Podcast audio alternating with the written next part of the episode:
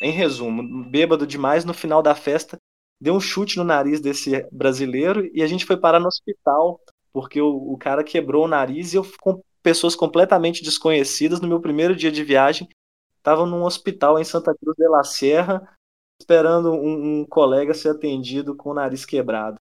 Isso foi isso estava totalmente fora dos meus planos. Viveu a experiência completa.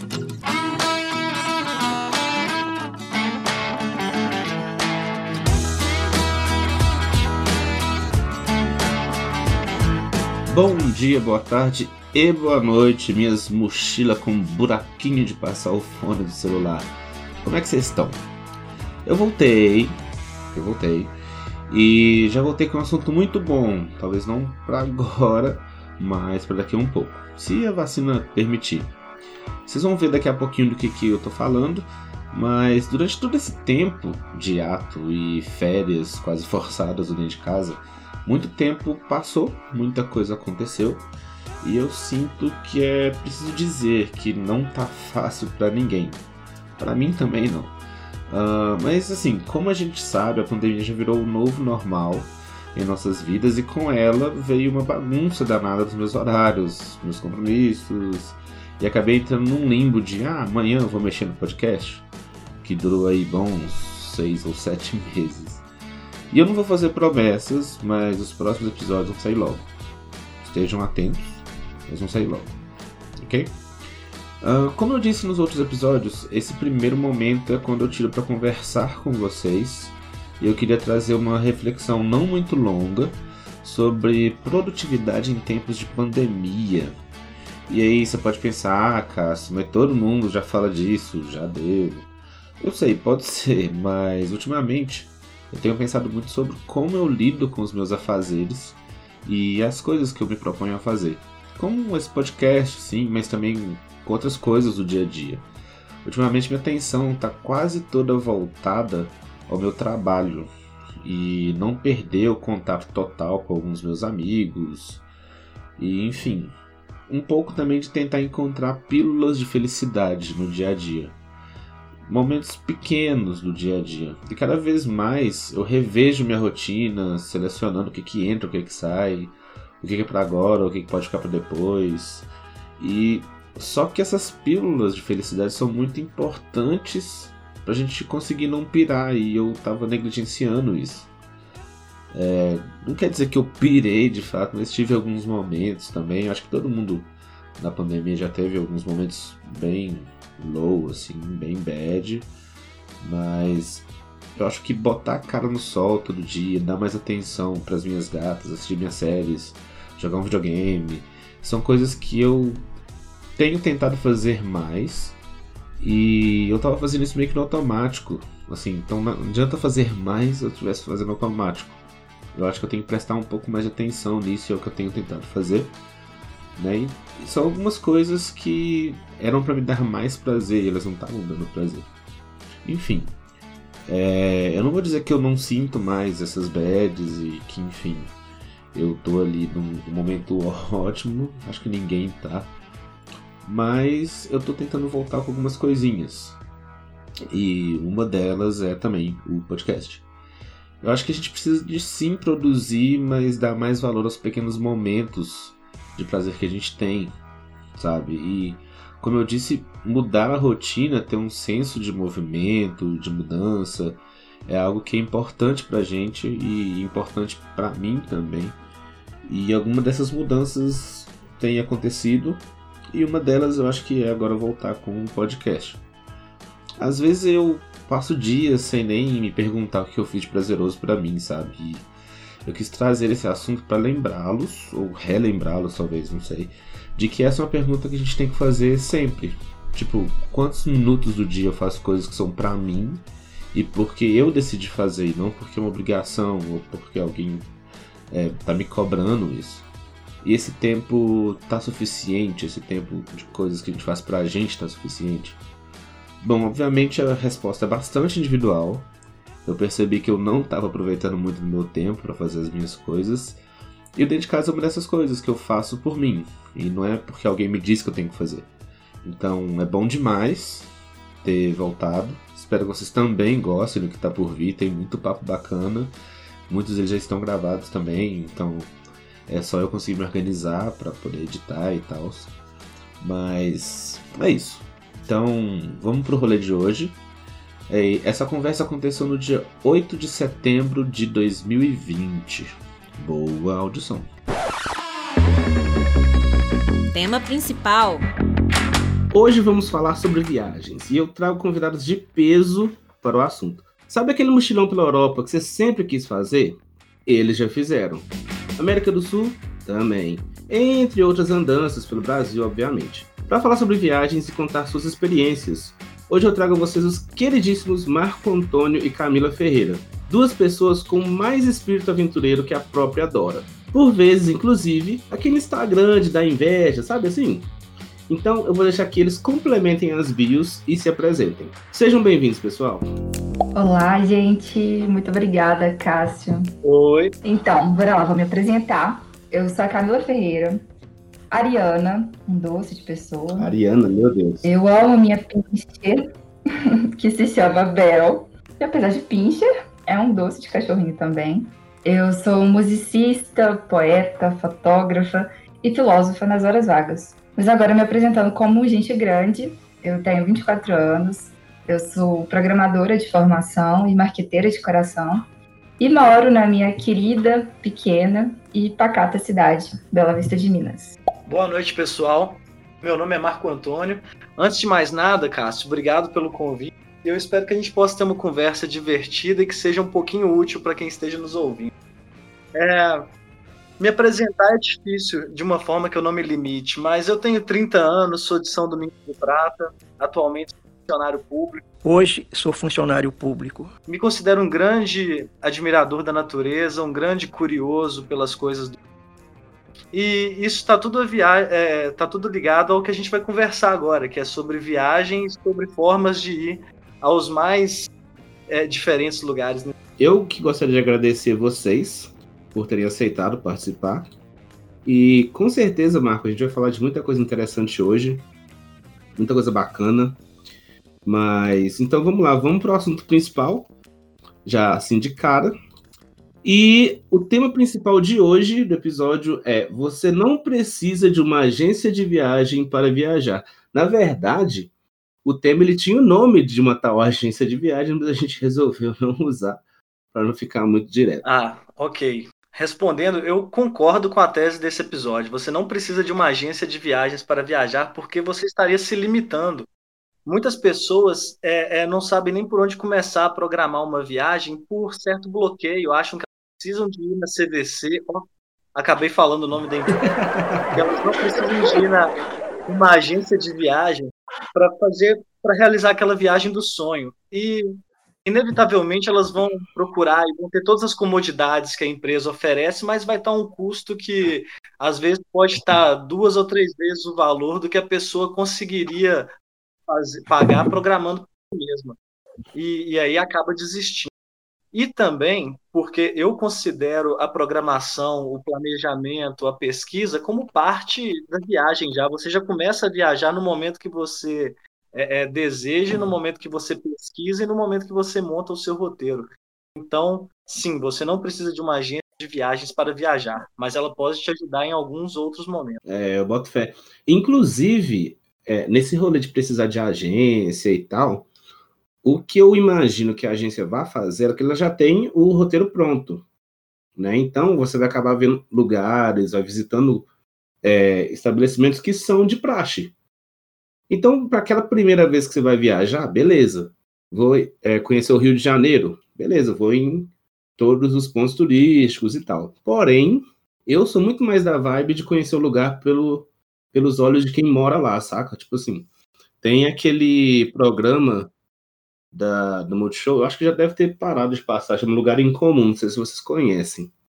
E ele mostra justamente os lugares escondidos dos destinos. Então, assim, se ela fez uma temporada sobre, uh, sei lá, Escócia, ela não vai nos pontos turísticos da Escócia, ela vai nos lugares que os escoceses vão.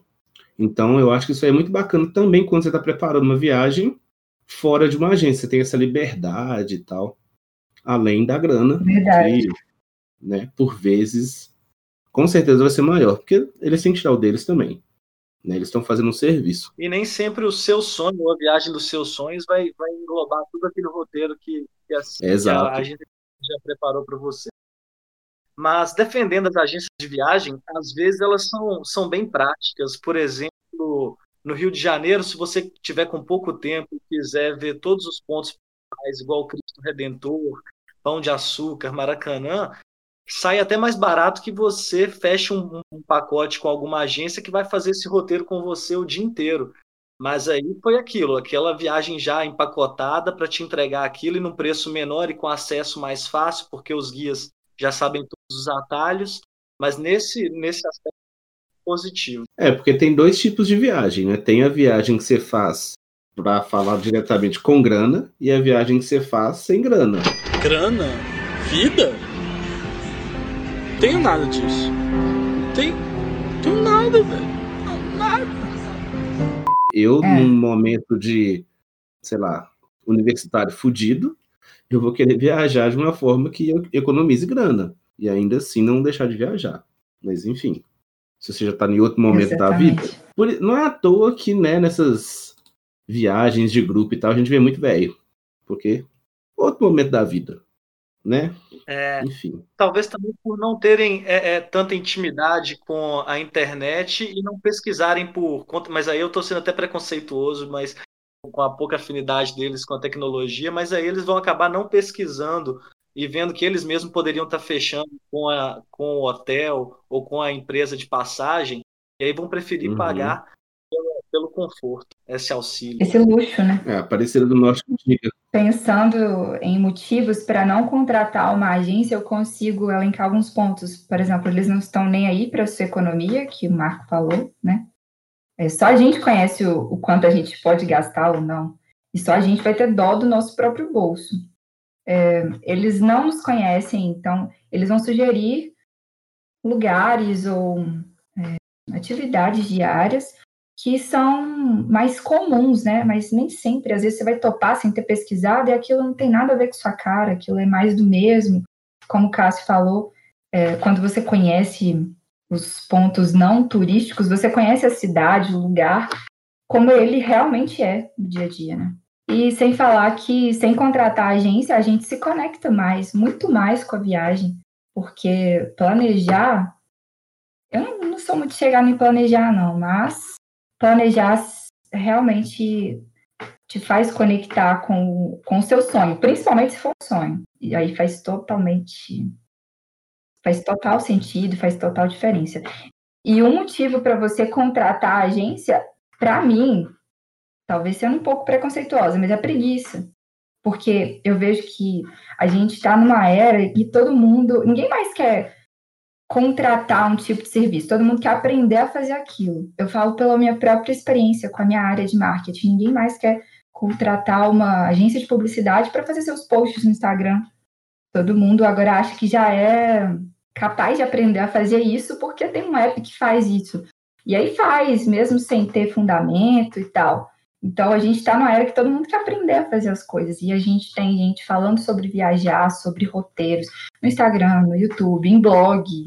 Em blog há muito mais tempo do que no Instagram, né? Então é a chance de todo mundo aprender. Coisas que eu sei, eu adivinho sem ninguém ter me contado.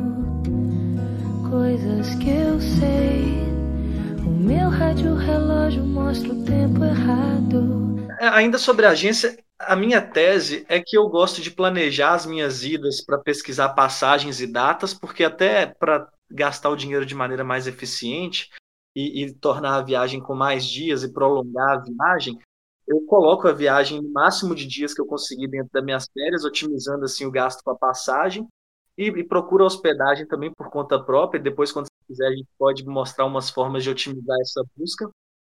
E quando eu estou no lugar, na cidade, eu procuro uma agência para levar até algum lugar, porque a compra de ingresso ou a van que vai te levar até o lugar acaba sendo muito válido, acaba sendo muito válido.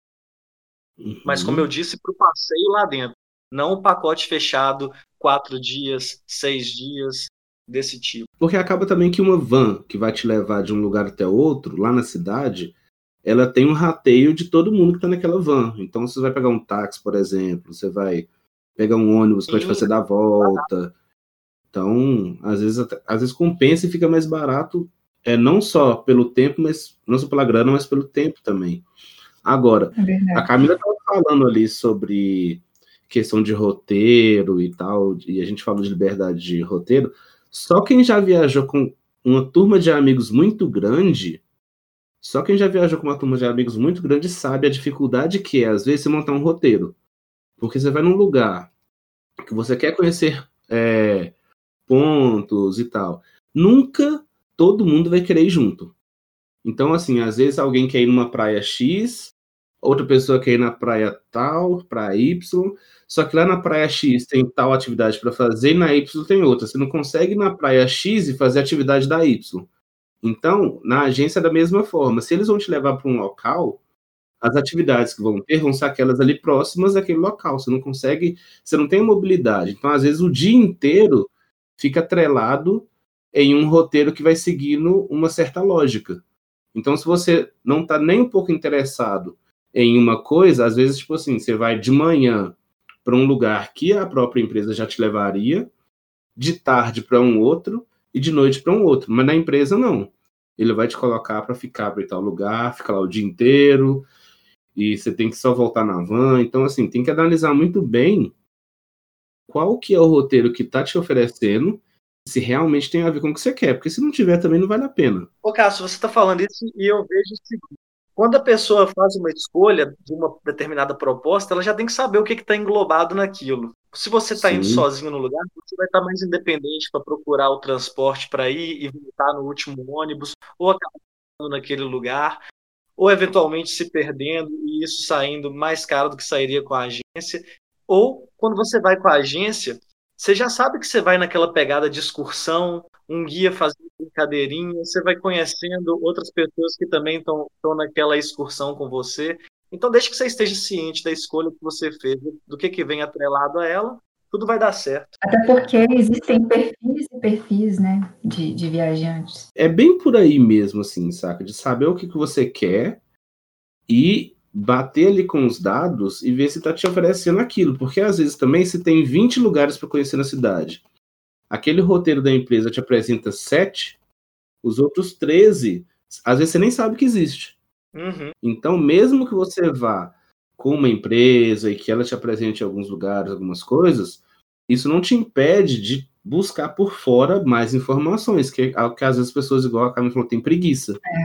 Porque, ah, não, já vou estar lá, a empresa vai levar para todos os lugares mesmo. Não precisa ficar olhando, mas às vezes você vai perder uma oportunidade, você só vai voltar naquela cidade, sabe quantos anos depois, e você nem se deu ao trabalho de saber se tinha outras coisas para poder ver. É verdade. Mas tem esse perfil, né? Tem, claro que tem. O perfil que só quer viajar e pronto, assim, não, não tá interessado em visitar tal museu, em ir em Só tal rua. carro É. lugares. Então É, só falar que foi. É, exatamente. Você já foi em todo lugar? Fui, fui, fui naquele, naquele país ali inteiro. Mas quando vai ver, né? Isso me lembra uma questão. É, eu sempre, desde sempre, eu gostei de me. Acho que até antes do YouTube se tornar mais fácil, por causa das conexões de maiores que permitiram as pessoas colocarem mais na internet, antigamente usava-se muito um site que chama mochileiros.com. E foi, foi a primeira base de dados que eu usei para pesquisar onde ir, ou até você acha até companhia para ir para os lugares. Você é dividido por continentes, por países, e você é um fórum, é um grande fórum. E lá você Uhum. encontra companhias para ir para os lugares com você, dicas de para onde ir, ou o que fazer, ou o que é furada e tudo mais. Então, foi através desse site que eu comecei a pesquisar. Eu acho sensacional. E ele desperta a curiosidade para você já aprender com. Aprende até com o erro do outro. Eu nunca fiz mochilão, mas eu sempre fui um, um- sempre quis, sabe? Aquela introdução ali foi mais pegando o pessoal mesmo. Eu sempre quis fazer um mochilão, mas nunca, sei lá, me coloquei a ponto, planejei para isso. Então, é, esse site mesmo eu já vi, e tal, já conhecia de mais tempo, mas eu, eu acho muito bacana. Às vezes só de ler as histórias das pessoas que já foram, mesmo sem isso, já consegue conhecer melhor o que seria num futuro uma possibilidade, consegue decidir ali. Então, acaba que quando você está buscando, mesmo que você não vá viajar, você está criando ali itinerário na sua cabeça que no futuro você pode usar. Então, não quer dizer, ah, eu vou viajar só É. ano que vem, então ano que vem eu procuro saber. Saca? E de certa forma você está mentalizando seu sonho também, né? Já vai tornando aquilo mais concreto na sua cabeça e você vai colocando mais força para que aquilo se realize.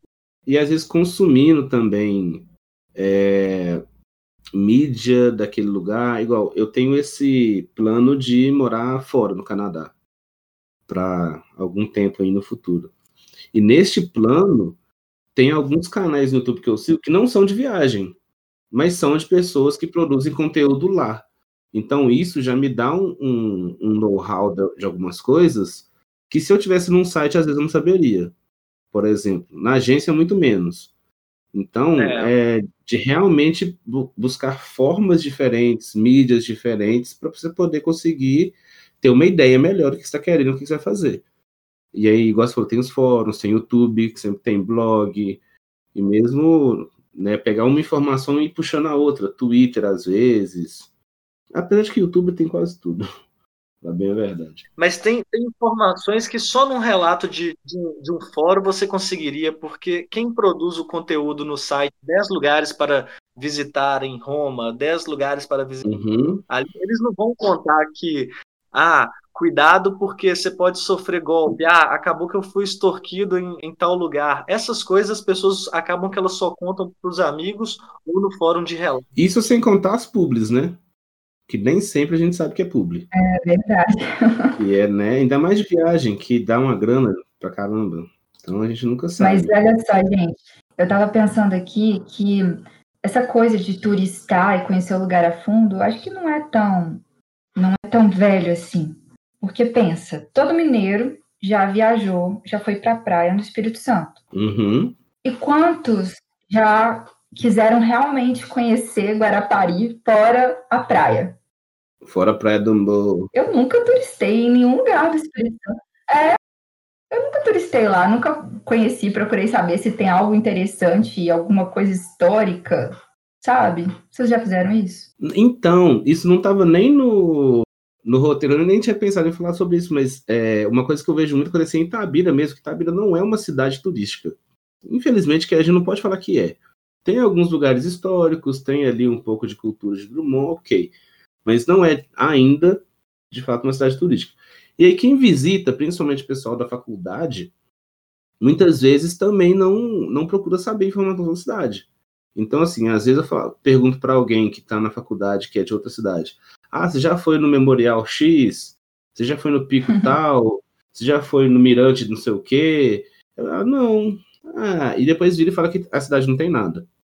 Assim, É verdade. é complicado. É, é uma resposta um pouco preguiçosa, porque eu sou muito adepto dessa questão de turistar no lugar que a gente mora e tudo mais. Eu sempre tento ver a minha cidade São Domingos do Prata com, com olhos de turista e vou aqui, vou ali.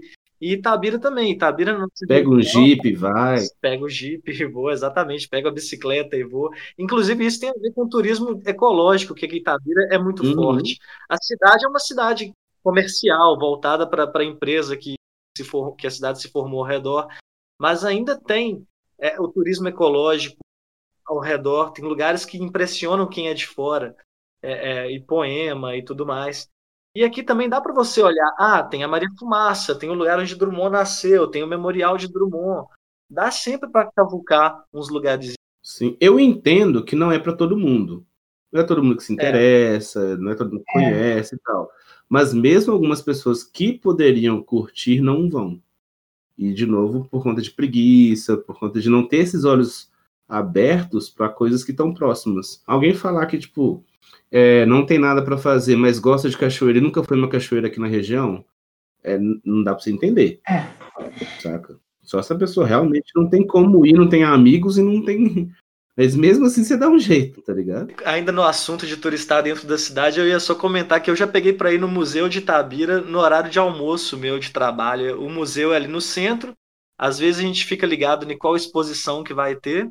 Eu peguei e levei meus colegas de serviço até um museu lá e assim, eles não iriam sozinhos se tivesse esperado. Uhum. Vou ao Museu de Tabira.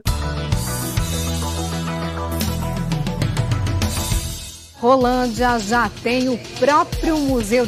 É, A gente não ouve as pessoas falarem isso geralmente. Mas isso já aconteceu É. comigo, do contrário. De eu ter ido, porque tinha gente de fora e eu fui levar. E aí eu também nunca tinha ido. E aí eu fui conhecer quando fui levar outras pessoas. Eu tô, assim, enfim, hipocrisia, né? Mas tudo bem. Isso no passado que eu era mais novo, eu não tinha, né, essa, eu não questionava isso, só vivia ali, ah, a cidade que eu nasci, beleza. E nessas situações que você se obriga a, a ver a sua cidade com olhos de turista, né? Não, o que, que tem de interessante para eu mostrar para meus amigos de fora que vieram aqui?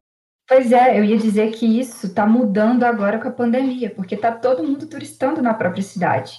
A gente está inventando coisa para fazer dentro da cidade, conhecendo a cidade, e eu acho que tá, tá todo mundo entrando nessa onda agora de turistar. Não sei se são os meus amigos que são muito nichados, mas o tanto de cachoeira que eu tenho visto a galera visitaram, assim, direto. Pois é, Isso tem acontecido sim, em todo lugar. As pessoas têm procurado ah, aquela, aquela pedra bonita que nunca peguei para ir.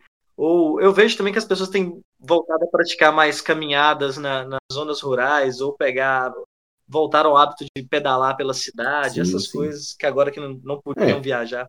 Mas enfim, vamos para um outro lado um pouquinho mais para fora da, da cidade, então. Fazer esse- a gente vai estar fazendo esse movimento, acho que o tempo inteiro, né? De pensar em fora do Brasil, pensar em fora da nossa cidade, pensar próximo também. Eu queria perguntar para vocês assim, para deixar um pouquinho mais claro, né? Eu citei alguns lugares e tal, mas o que, que vocês podem colocar no currículo de vocês, assim, no mapinha? O que, que vocês já riscaram? O que vocês já foram? O que vocês já fizeram? lugares assim, para me deixar com inveja mesmo. Mas para onde vocês já foram? vai, Marco, que eu sou maior. Ah, eu, o meu primeiro mochilão, que eu até descobri que é um roteiro muito comum de ser feito pelo site do Mochileiros na época, é pegar Bolívia, Peru e Chile. Você começa por Santa Cruz de la Sierra, sobe para La Paz, pega o Lago Titicaca, depois vai para Cusco e, e vem para Machu Picchu, depois desce pelo deserto de Ica, vai para São Pedro do Atacama e volta para Santa Cruz de la Sierra. Esse é um roteiro que muito mochileiro faz de início. Mais ou menos quanto tempo. Marco? Eu fiz em 25 dias e assim, foi foi uma baita experiência de mochilão daquele que, nossa, tem 10 dias que eu tô viajando, mas ainda tem 15 pela frente. E assim, Uhum. muito trampo, porque são países que a gente a gente passa por situações que a gente não passaria no Brasil, porque o Brasil está até mais envolvido que eles. A gente chega aqui e acha que voltou pro primeiro mundo. Esse foi o meu primeiro mochilão, mas assim, lugares maravilhosos e muita gente do mundo todo vai para esses lugares. E foi uma experiência Uhum. de ter viajado sozinho, não conhecia a Camila ainda, e acabei combinando com amigos pelo, pelo Fórum Mochileiros, encontrei e conheci pessoas de todo lugar do Brasil e do mundo de viagem. Mas continuando na resposta da sua pergunta, depois eu também conheci o Uruguai e a Argentina, é, depois de- dentro do Brasil, Rio de Janeiro, Fernando de Noronha, é, Porto Alegre, algumas praias da Bahia e o último mochilão que foi por Roma, Berlim e a República Tcheca também. Pouco, né? Pouquinho. Bebe água agora, Marco. E você, Camila? Então, a minha listinha é bem menor. O meu único mochilão foi esse último de Roma, é, Berlim, Dresden e Praga. Mas eu, eu, eu tenho uma listinha assim de dos meus lugares no mundo. Eu, eu costumo falar meus lugares no mundo porque a gente muitas vezes visita alguns lugares e ok, é legal e tal, mas é, alguns lugares você tem uma conexão totalmente diferente, né? Então, a minha listinha de meus lugares no mundo, os preferidos mesmo, Trindade, no Rio de Janeiro, São João del Rei, em Minas, Milho Verde Serra dos Alves, que tem tudo uma pegada, assim, bem natureba, e é bem aqui pertinho, né, da gente. Caraíva, que, nossa senhora, é um lugar que eu preciso voltar. Sim. do carnaval. Roma, que era um grande sonho meu. É, Eu tinha muitas lembranças da, da época de quinta, sexta série, da história de, da Roma Antiga e eu achava isso tudo muito incrível, sabe? Então eu tinha já um sonho muito grande de ir para Roma e ter realizado esse sonho, com certeza me abriu os olhos para realizar todos os outros. E Berlim, que foi surpreendente porque nunca nunca esteve na minha lista de, de desejos, mas ter conhecido um lugar que foi assim tão marcado historicamente me fez gostar dessa parte, né? Gostar de conhecer mais a história da Segunda Guerra e eu voltei de lá lendo livro, vendo documentário, muitos vídeos no YouTube, filmes, enfim, foi uma, uma um lugar que me surpreendeu bastante. Puxando um pouco para o meu lado, eu também não conheço muitos lugares, nunca fui para fora, por exemplo, que é inclusive uma questão quando eu dou aula de inglês, que o pessoal pergunta, ah, mas já foi para fora? Não, nunca fui para fora. Mas você fala inglês também? É, eu sei, mas eu nunca fui para fora. Então, assim, o que eu conheço mais é Minas, então essas cidades né, históricas, Ouro Preto, uh, enfim, São João, Milho Verde, essas cidades mais históricas, Tiradentes, e algum, uma outra da Bahia, inclusive Caraíva também, muito bom, fui no, no início desse ano, antes da pandemia, assim, realmente de fato chegar, foi, tipo, duas semanas antes de ficar tenso. É, e lugar mais longe que eu fui, acho que foi Joinville, é, Balneário Camboriú e, e tal. Nesses lugares, inclusive, no sul, eu tive duas experiências, que foi quando eu era criança, criança assim, adolescente, com empresa de viagem mesmo, com família e tal, e depois de ter voltado com o pessoal da faculdade. Que aí, mesma coisa, Joinville, Blumenau, Oktoberfest e tal. E assim, é outra sensação completamente diferente, porque o que eu lembrava, o pouco que eu lembrava, nada se encaixava. Nada me fez assim, ah, é aqui que eu tava, é aqui que eu vim, é aqui que eu conhecia. Porque foi outra experiência completamente, mesmo que eu tivesse ido dos mesmos lugares. Então, isso também diz muito da gente estar revisitando lugares que a gente já foi, e também, e sempre em lugares que a gente gosta. É, é um, um jeito de ver viagem, é, de às vezes a gente pensar, ah, você tem um lugar diferente para conhecer o mundo inteiro. Mas às vezes também não, voltar em alguns lugares eu acho muito interessante também. Sim, com certeza. E Rio de Janeiro, algumas praias, é, mas são mais lugares, tipo assim, de passar umas férias ali de duas semanas e voltar com um amigo. Não tanto de fazer mochilão, de viajar sozinho. Para São Paulo, eu cheguei a viajar sozinho uma vez, quando eu fui pro Lollapalooza, uma das vezes que eu fui pro Lolo, eu sozinho. E foi uma experiência sensacional. Primeiro que eu já gosto muito de São Paulo. É, assim, cidade grande me fascina de um jeito que num passado, quando eu era muito ligado a planejamento urbano, por exemplo, você tem um, um outro um outro olhar, né, para esse tipo de cidades maiores. Mas aí eu fui se não me engano, três vezes com amigos e a última fui sozinho. Encontrei amigos lá e tal para ir no, no festival, mas aí depois que terminou o festival, eu fiquei mais uma semana, que eu tinha acabado de ser demitido, tava com um acerto, precisava, precisava gastar aquele dinheiro, aí fiquei lá o final de semana do festival e estendi mais uma semana, de domingo a domingo. E aí que eu fui sozinho no MASP, Fui conhecer a cidade toda.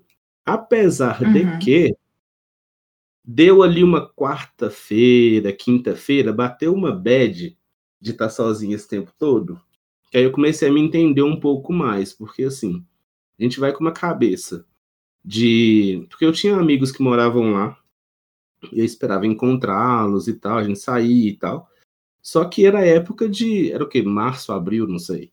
Então a galera já tava no trampo, não tinha ninguém de férias. E aí acabou que eu tive que fazer todas essas sozinhos, que no início eu gostei muito. É, fui me descobrindo e tal, sair andando mesmo, pegar um ônibus e saber mais ou menos onde ele ia, de metrô para metrô e tal. Mas aí chegou lá no meio pro final da semana, eu já tava assim, cansado de sair sozinho, sabe? E aí tive que ficar em casa um, dois dias, assistir um Netflix, para depois voltar a dar um rolê no final de semana para poder voltar. Então, assim, é tudo autoconhecimento também. uma cidade que eu já tinha ido algumas vezes com outro olhar completamente diferente, que não era só chegar, dormir para o festival, voltar a dormir para o festival. Então, de realmente conhecer, de comer em restaurante que, tipo assim, você olha e normalmente você não iria, e você chega lá, a comida é muito boa. De procurar coisas no hostel também, para você poder fazer, que é uma ótima é, coisa de se fazer. Chegar num hostel e perguntar para a galera do hostel. Porque geralmente eles têm algumas coisas que fogem um pouco ao que é de todo mundo.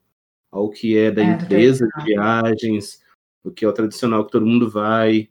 Então, assim, é uma outra dica para quem também está viajando de mochilão, quando está viajando sozinho. Conversa com as pessoas que são de lá. Viajar sozinho te obriga a conversar com as pessoas, né? Te tira da sua zona de conforto e você vai ter uma imersão muito maior. As pessoas, às vezes, elas viajam sozinhas não por opção, às vezes é por falta dela. Ah, não achei ninguém para me acompanhar e eu podia ir agora, aí acaba que vai sozinho. Isso foi minha situação em, em muitas oportunidades. Mas tem aquele momento que a gente tá você e você mesmo, mas tem aqueles momentos que, por isso que é até bem recomendado que quem goste, é, quando tá viajando sozinho, fique num hostel, porque ali você obrigatoriamente vai formar é, é, novas companhias para fazer as coisas. E aí, literalmente, você tem um mundo de possibilidades do que fazer de gente que você pode vir a conhecer. Inclusive, uma das coisas que eu mais gostei de São Paulo, da primeira vez que eu fui, que a gente chegou lá à noite, é, um dia antes do festival, então assim, era só chegar e dormir mesmo, pro outro dia de manhã acordar. Então os meus amigos, eles chegaram, tomaram banho, arrumaram, foram pro quarto dormir e eu fiquei sem sono, tipo assim, ah, vou lá pro bar, no rosto tinha um barzinho. E aí de lá já comecei a conversar com as pessoas, conversei com o dono de lá e tal. Conversei com um gringo, conversei com um monte de gente. Descobri umas, é, algumas pessoas que iam também pro Lola Acabou que no dia seguinte a gente foi junto. Então, tipo assim, umas duas horas que eu fiquei ali já mudou completamente a minha visão que eu teria se eu tivesse simplesmente chegado e dormir. Saca? Porque eu sou essa pessoa que dorme pouco, dorme tarde. E os meninos chegaram para dormir descansar e eu não tava nessa vibe. Então, assim, o hostel, você conhece muita gente muito rápido. E é uma experiência que aquilo ali me fez falar assim, caralho, são Paulo é uma cidade completamente diferente de onde eu vim, real, sabe?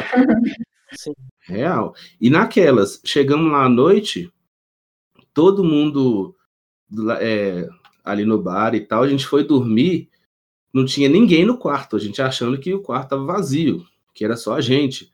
A gente acordou no outro dia para poder sair, o quarto lotado, então, tipo assim, de madrugada a galera realmente ia até sei lá que hora. Então, assim, outro tipo de, de diversão das pessoas, que na minha cidade aqui pequena, tudo meia-noite fecha.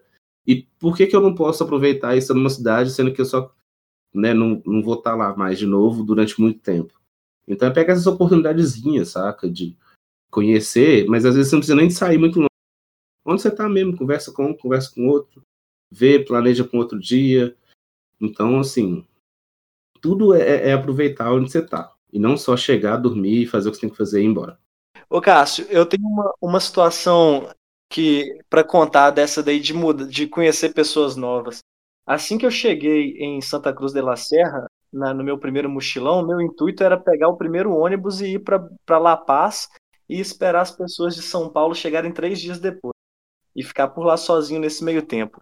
Só que no aeroporto, uhum. assim que a gente embarcou em Santa Cruz de la Serra, eu já conheci um pessoal da Bahia e conheciam os meninos que estudavam é, medicina na Bolívia, que é uma coisa comum, o pessoal que vai estudar medicina fora e depois revalida. Uhum. E aí, não tinha pressa para ir embora dali, eles convidaram a gente para ficar. E aí a gente acabou, eu acabei mudando meus planos e ficando em Santa Cruz de la Serra na primeira noite numa casa de desconhecidos que receberam a gente super bem. É, é fizeram a, foram fazer a prova deles na faculdade, depois foram mostrar a cidade pra gente, eu colado com um amigo deles. E nisso aí que aconteceu uma das histórias mais loucas que, da, minha, de todas as viagens. Não mais legais, mas mais inusitadas. Que a gente tá, foi guarda as mais legais para daqui a pouco. Guarda umas legais para daqui a é, pouco. Tem quatro essa aí, essa aí, essa aí é só inusitada mesmo.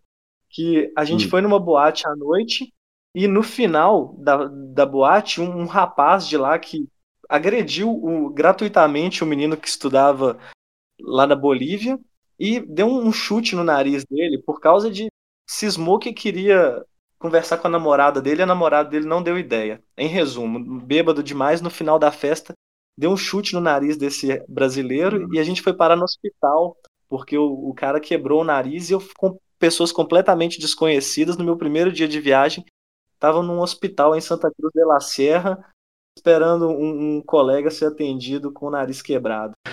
Isso foi isso estava totalmente fora dos meus planos. Viveu a experiência completa. Completa, completíssima. Aí você pensa, né? Ou você pode fazer do modo easy, Sim. que é chegar e ficar de boa, ou no modo hard, que é muito mais leve. Você vai para um hospital. Sim.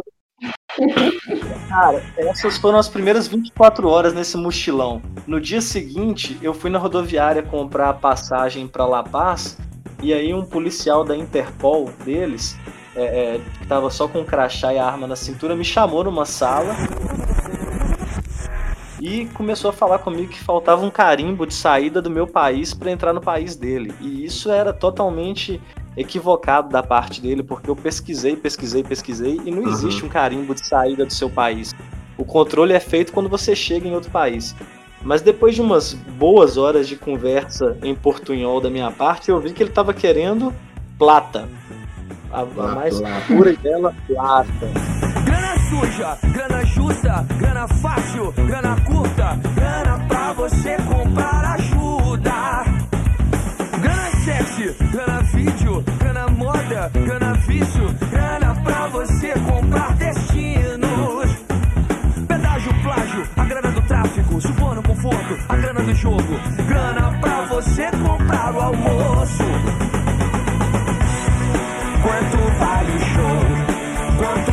Quanto vale o amor? Quanto vale então fazer das tripas coração? A famosa plata. É, cara, e perguntando. E eu falava, não, não posso te dar meu dinheiro, porque meu dinheiro tá contado. E ele falava que, como que eu tô viajando se eu tava sem dinheiro? Eu falava, não, não tô sem dinheiro, mas meu dinheiro é para mim. Então eu negociei com ele, ele me deu um desconto de 50% na propina. E eu não sei se é errado falar isso, eu, eu, não sei se eu tô, é, se eu tô é, é, admitindo que eu cometi algum ilícito, mas de toda forma foi fora da jurisdição brasileira e também já deve ter prescrevido. Então. Quem fez a advocacia aqui não foi eu, não. Eu tô é, mas aí eu paguei para eu paguei para ele, ele me liberou e depois disso eu, eu fiquei muito puto com a situação, porque nas minhas primeiras 48 horas de viagem eu já tinha visto um colega, o meu novo amigo ser agredido e já tinha sido extorquido mas depois eu fiquei sabendo que isso era muito comum, porque, cara, infelizmente, quanto mais fracas as instituições de um país, mais arbitrariedades são cometidas. E aí eu vi uhum. que isso aí era normal, eu vi que os alunos da, da medicina que vão para Bolívia, eles já até recorreram à embaixada brasileira pedindo para que alguma providência fosse tomada, porque os caras estavam fazendo isso em cima de todo turista ou todo estrangeiro que vinha que havia por lá. Então, assim, nem tudo são flores, mas no final, se a gente sai bem, tudo é história, tudo é vivência e, e, torna a gente mais forte ou, no mínimo, mais esperto. E esse tipo de coisa você não vai achar no roteirinho da empresa de viagem. Não vai. Né? Você está defendendo a, a, empresa, no é. caso. Pois é. Enfim. É, e aí, voltando ali, aquela polêmicazinha, né? Perguntando para vocês, que hoje vocês já o Marco aí já falou que viajou sozinho, viajou acompanhado depois, até com a Camila mesmo. Mas o que, que vocês preferem e por quê? Qual que é a diferença, de fato, de viajar sozinho e viajar acompanhado? Para vocês, assim, o que é melhor e por quê? Então, eu nunca viajei sozinha. Eu acho que deve ser uma super experiência de autoconhecimento, mas tem um contraponto que eu vejo é que muita gente viaja sozinho batendo no peito falando: ah, vou viajar sozinho para ter a minha opção de escolher o que fazer. E aí chega no destino e, e, e garra, sabe, em quem conhece, e aí deixa de optar pela. deixa de fazer escolhas, porque vai começar agora a, a só seguir o roteiro que o coleguinha faz, sabe? Então acaba deixando de ser a, a viagem sozinha com aquele propósito, né? Que a pessoa disse. De, de ter opção de escolha. A pessoa perde a opção de escolha ali. Mas eu acho que deve ser sim uma, uma experiência legal. Mas só se eu acho que eu não, não conseguiria ficar fazer uma viagem sozinha sem ter pessoas na mesma vibe que eu para curtir esses lugares, sabe? Sozinho o tempo todo, eu acho que eu não conseguiria, não. Acho que eu ia ficar doida. Você acha que tem um limite para você? Você consegue projetar esse limite de tempo? De tempo? Para ficar sozinha? Tipo, se você fosse viajar sozinha, ah, eu acho que eu duraria tanto tempo. Ah, não, não sei. Porque depois eu quero ouvir o que o Marco vai falar sobre isso. Não sei, sabe? A respeito de tempo, eu não sei. Sozinha, ficar sozinha, sozinha, sozinha. Eu acho que eu ia, sei lá, uns cinco dias no máximo. Mas sozinha, encontrando outras pessoas, seria como uma viagem qualquer, eu acho. É, eu isso que eu ia pontuar na, na, sua observação, que a pessoa que pegou e colou no, no roteiro do coleguinha, assim, ela, ela acabou fazendo, colando na viagem do outro. Mas o que acontece mais, e dependendo do que, se você já estava com seus pontos e dias pré-fixados, é que você vai pulando de coleguinha em coleguinha ah, nesse dia essa pessoa estava indo fazer esse programa e aí a gente encontrou ou aquela pessoa que somente estava na mesma fila do museu com você e na hora que saiu cada um já tinha que tomar um caminho diferente. Então o sozinho uhum. absoluto, silêncio absoluto, ele é exceção. O que acontece é essa essa infinidade de, de momentos que você vai, ah, encontrei tal pessoa e a gente foi conversando dali até aquele aquele outro ponto, do ponto A ao ponto B. E pode, pode ser que isso aconteça também e que já não é sozinho. Já serão uhum. diferentes pessoas em diferentes momentos. É verdade. E, e, um tema que você encontra depois disso é as pessoas que diferenciam a solidão da solitude, né? Até meio clichê isso, uhum. mas a solidão ela é a ruim e a solitude ela é a boa. Ah, estou sozinho, independente, agora eu posso ir e vir e tudo mais. Mas depende da sua viagem, cada caso vai ser um caso. Se você estava com um, um, um, um dia livre e ficou sem nada para fazer e ficou aquele momento de almoçar sozinho e talvez ficou, ficou triste, ou se você estava ficando num hotel e não num hostel, que aí quando acabou o dia você vai para o quarto, ou você pode encarar isso como um descanso ou como uma solidão. Então, é a experiência subjetiva sempre vai ser diferente de uma pessoa para outra. E, mas aí, respondendo a pergunta, não sei dizer o que é melhor ou pior. Com alguma com a, uma companhia, todo perrengue é dividido, toda e, e, consequentemente toda alegria também é multiplicada. E isso é muito bom, porque você não quer estar sozinho. Cara, faz toda a diferença alguém para olhar sua mochila enquanto você vai ali ou uhum.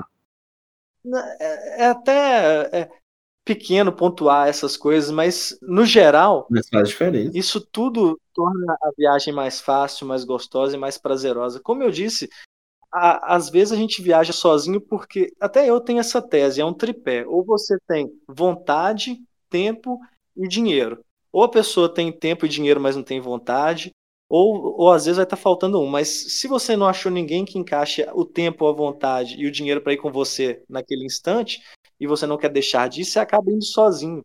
E o ir sozinho é muito no momento é, ônibus, no momento aeroporto, no momento hospedagem, mas na hora que você tiver na, naquela atração, ou naquele lugar, ou naquele passeio, ou naquele festival, você acaba encontrando pessoas, porque nós somos animais sociáveis e, e desde a fila do ingresso até até qualquer outro momento, você vai acabar trocando ideia com alguém e aquilo vai desencadear, sabe de sei lá onde. É.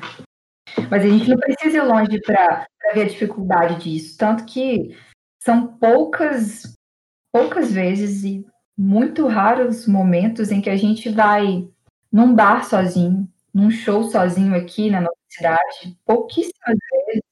Tá, eu vou mudar um pouco o rumo da conversa e voltar numa coisa que a gente até já falou, é, e na hora eu tinha falado que eu tinha adiantado, mas para vocês, tem alguma coisa de conforto, por exemplo, que vocês prezam hoje? Que vocês, por exemplo, como vocês tinham 18, 19 anos, vocês fariam que hoje vocês não fazem mais? O que a gente comentou dos as pessoas mais idosas que às vezes querem um certo tipo de conforto, precisam até um certo conforto e tal. Hoje tem alguma coisa que vocês veem que mudou? Que assim, ah, hoje eu não mais vou, sei lá, para ficar em barraca. Eu vou ficar em rosto, pelo menos, um lugar que tem um banheiro. Tem alguma coisa assim para vocês hoje que vocês veem? Ah, Cássio, tem lugares que às vezes vão te obrigar a ficar na barraca, né? Mas tem lugares que você já ficou na barraca e hoje você não quer mais. Agora você quer ficar em numa pousada. Mas Uhum. é, é, tem lugares que se você quiser ir pro Pico da Bandeira, por exemplo, você vai ter que ficar acampado. Em Milho Verde, você pode ficar acampado ou ficar numa pousada. Eu já prefiro o conforto para ter um lugar para descansar depois de um dia corrido, um- uma, uma cama boa e um chuveiro quente, né? Acho que essa dupla é até famosa. Uhum. E, se possível, deslocamentos menores também.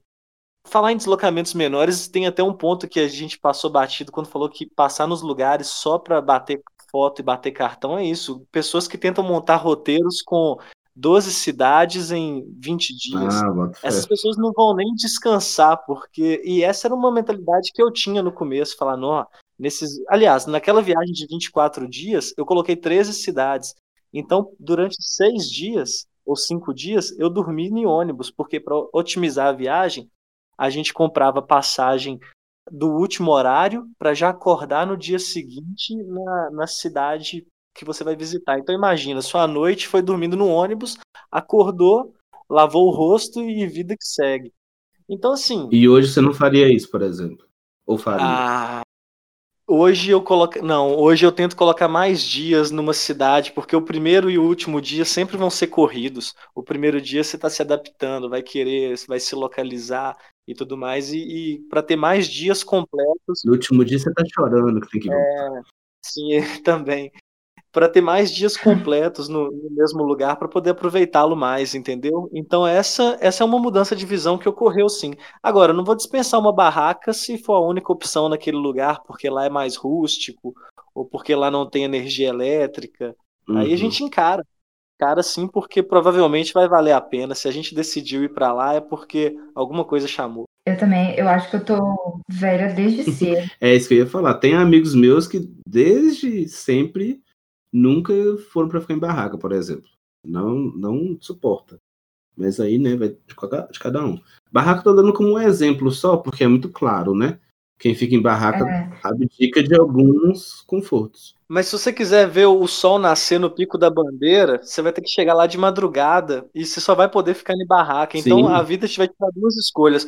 Ou você não vai dormir na barraca, ou você não vai ver o sol nascer no Pico da Bandeira. Então, às vezes, não tem muita escolha mesmo. É verdade. Não, um outro exemplo, eu a única experiência, eu só tive uma experiência em hostel.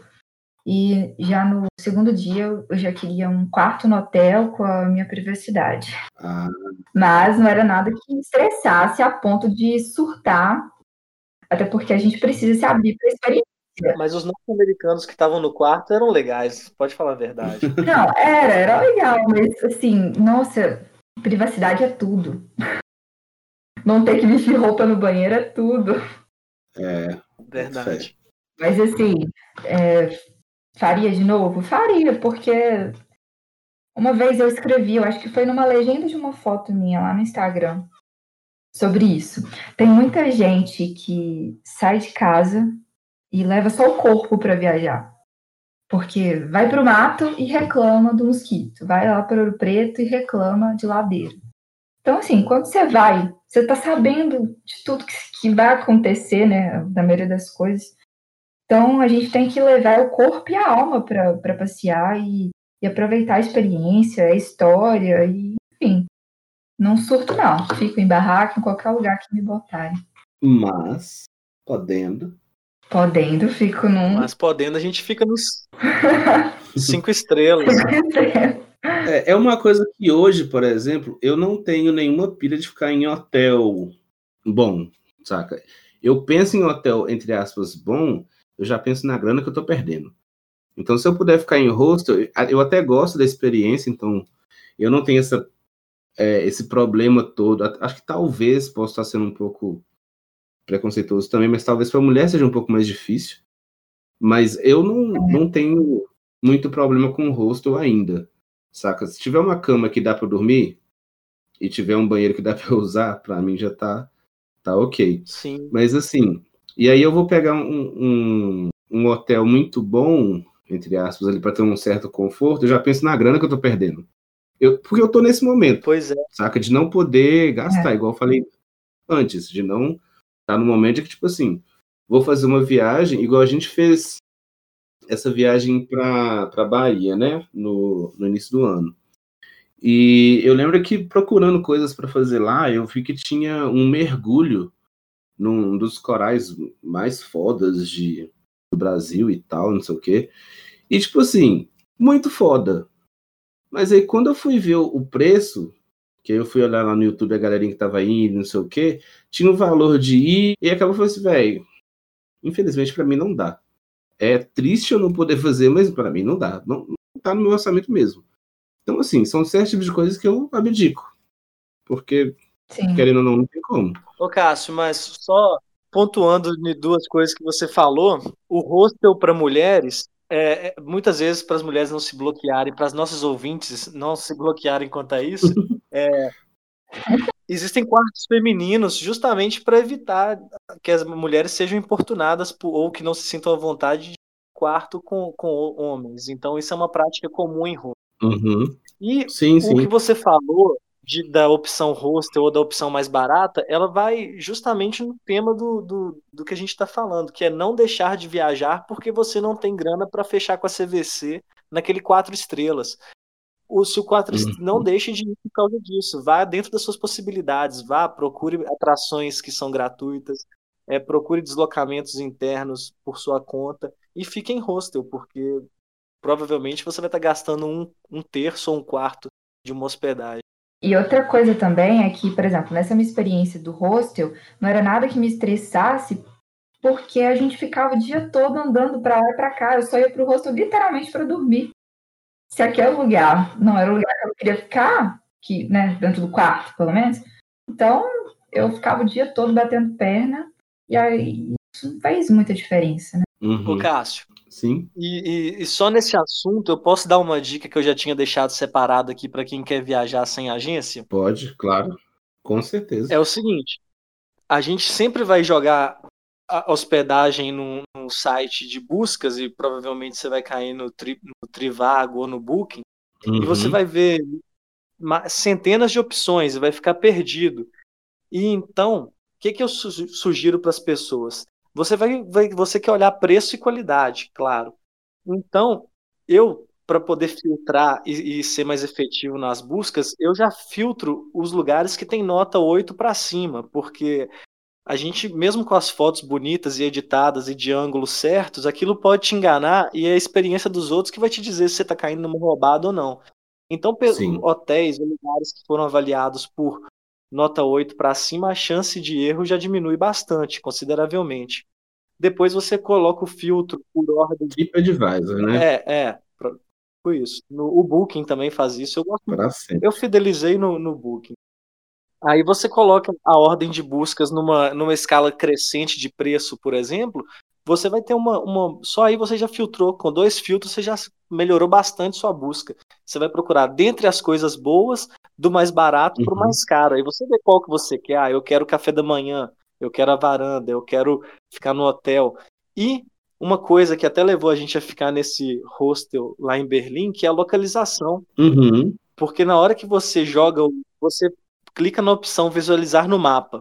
E você sabendo onde ficam os lugares que você quer ir, você fala: Nossa, aqui eu já tô no meio de tudo, tô bem localizado, não vou gastar com transporte. Então, assim você acerta demais, melhora demais sua chance de acerto na hora de buscar uma hospedagem e na hora de programar sua, sua própria viagem. E aquele negócio, né? Às vezes também você olha, é, você faz a pesquisa nesses, nesses sites e faz por fora do site, saca? Se isso for uma opção. Então, tipo assim, É, também. você vê os locais que tem, às vezes os, as estadias que tem e, e arruma um jeito de fazer por fora. Não assim, é igual passagem. Tem muito site de passagem que ele vai te indicar é, a passagem do jeito que você quer, vai achar o avião que você quer, fazer as conexões e tal. Se pegou aquele itinerário ali, vai direto no site da empresa e compra. Saca? Porque aí você, vai, você não vai estar pagando a taxa da, daquele serviço. Assim, é paia? Talvez. Talvez. Mas se tá lá para você usar, Não, mas é, é o nosso intuito aqui é, é economizar o dinheiro para poder gastá-lo de outra maneira. Gasta essa, essa taxa de 10% que você deixou de passar e, e gasta ela no restaurante. Na lojinha de artesanato da cidade. Exatamente. Ô, Cássio, dentro desse negócio de busca de passagem também tem, tem muito que, o que aprender para planejar uma boa viagem nisso. É, jogar nos sites como é, é, o Decolar ou o Google Flights, por exemplo, você vai ver. Tem um, um- geralmente vai ter um gráfico que mostra se você for em qual dia, quanto que a passagem vai estar. Então, muitas vezes, você não escolhe a passagem, mas a passagem que te escolhe. Então, Uhum. é é uma boa maneira de fazer uma boa compra. E como você já deu o pulo do gato aí, depois a pessoa vai no site da, da, da companhia aérea e compra lá e deixa pagar os 10% para aquele site. Outra coisa também, o site não é que ele tá perdendo dinheiro com essa coisa também, não. Porque tem ali o- os patrocinadores, tem é, propaganda e tudo no site. Então, assim, se ele tá disponibilizando, ele sabe que tem muita gente que faz isso, saca? Então não tem que se sentir mal também, não. Eu tô de boa. Com certeza. Não precisa ficar culpado, não. Não, pois é. Tô de boa. This is right, this is good. Expressions of elation.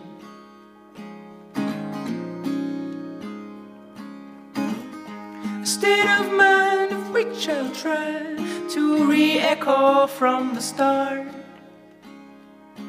Come on, shout it out and release it from the heart. Woo-hoo.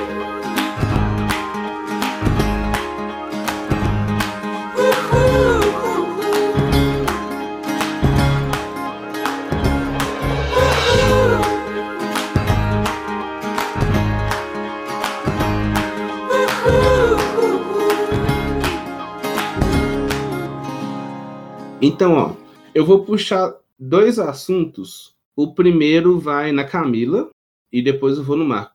Mas para Camila eu quero perguntar, ó. A gente trocou umas ideias já sobre a questão de fotografia, né? Você ainda comentou mais cedo que você gosta muito de fotografia, fotógrafo e tal. É, e a gente falou muito sobre fotografias não convencionais, como eu Uhum. resolvi colocar, assim, não sei se seria bem essa sua ideia também.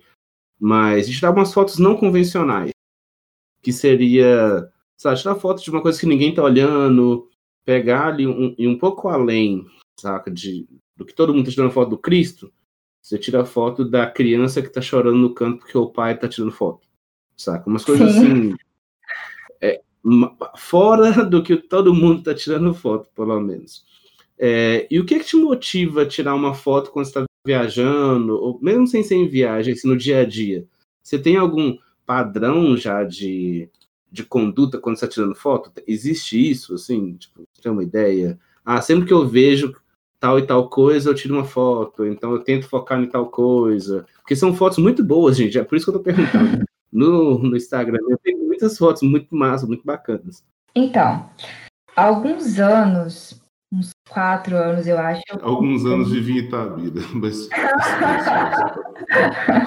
Há alguns anos eu comprei uma câmera semi, semi, semi, semi profissional, só para me convencer a fotografar mais vezes e observar o que ninguém está olhando. E isso foi muito legal porque é uma experiência diferente de pegar um celular para tirar uma foto. A gente, com o celular, tem mania mais de selfie, né? E tirar a foto lá do Cristo e tal. Com a câmera, eu gosto de ficar literalmente observando as pessoas, assim. É, eu tenho muitas fotos muito bacanas da, do, do mochilão e algumas eu não sei, não me lembro mais se foi eu ou o Marco que tirou. Mas tem fotos que dizem muito sobre a história daquele momento e não sobre o ponto turístico.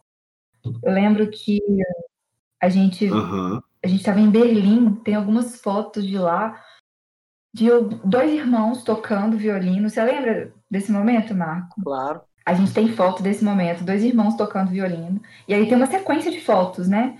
Aí tem uma foto que aparece uma pessoa deixando lá uma doação para os meninos. E assim, é um momento que é uma foto que te faz lembrar daquilo, sabe? Meio que você revive a história daquela foto.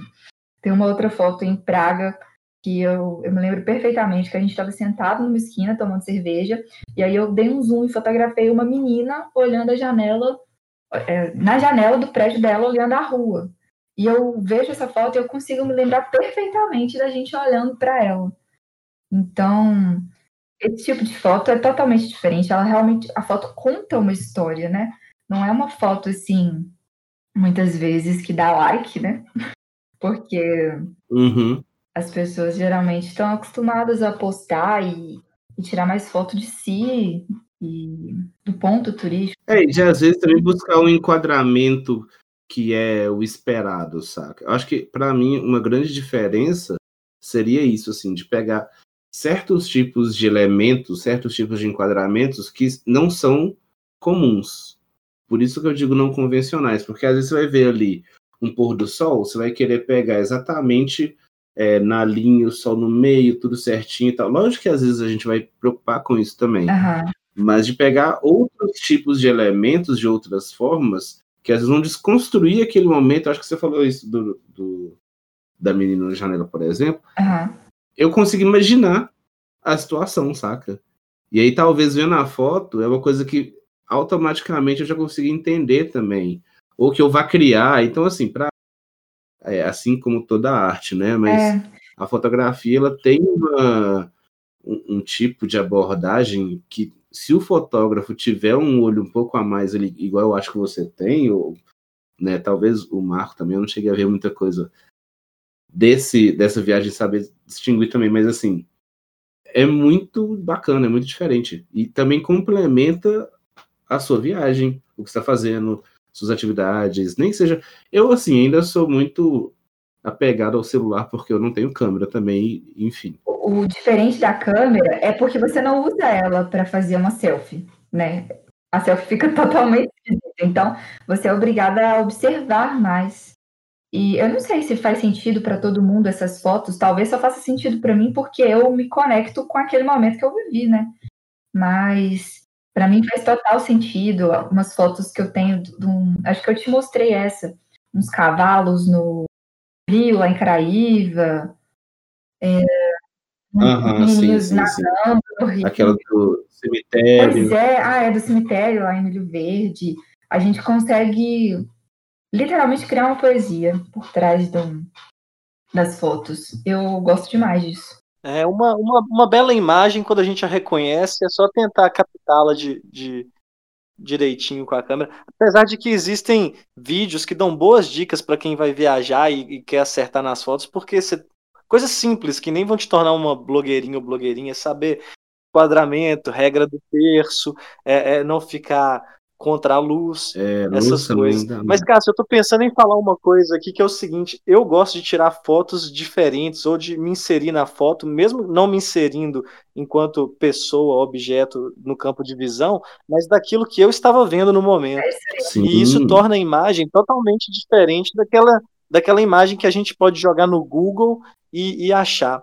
E, e, inclusive, isso me lembra a fazer um comentário que eu acho que você vai ter alguma opinião a emitir, cara, que eu não sei. Eu tô em algum show e eu vejo uma pessoa, não tem nada a ver com o nosso assunto, mas tem alguém num show Uhum. filmando o artista cantando, eu não vejo necessidade, porque aquilo que ela tá filmando já vai ter uma qualidade melhor no YouTube, ela não vai perder a experiência de estar ali presente, e, e eu não vejo sentido nas pessoas gravarem é, é, um pedaço de show. É, é só isso que eu queria dizer, e perdoe pelo parênteses. Assim, eu concordo e eu discordo ao mesmo tempo, sabe por quê? Porque ainda nessa visão de a gente imprimir na foto algum momento, eu acho que isso acontece também nos vídeos e, e de show e essas coisas. No áudio estourado? Sim, mas às vezes não é nem para você mostrar para outra pessoa, é que quando você vai assistir aquele vídeo de novo, É. os ruins e tal, você revive. Lógico que eu não sou a favor, claro, de filmar o, fil- o show inteiro. Mas igual, quando eu fui no show da Aurora, que era uma artista que estava muito afim de ir, eu tenho um vídeo de, sei lá, alguns 30 segundos. Esse vídeo de 30 segundos, ele me leva num lugar que nenhum outro vídeo que eu vejo na internet me leva, saca? Mas também eu não vou perder o show inteiro para ficar filmando. Ora, ora. Então, assim, vou tirar uma foto, tirar outra, vou filmar alguma coisinha ali e depois acabou também. Porque senão, né? Eu não tô vendo show. Tô. Temos aqui um filmador de show. Sim, sim, sim. Mas assim, Mas o que você falou faz sentido. leve. Eu também já gravei Ai, algumas músicas já.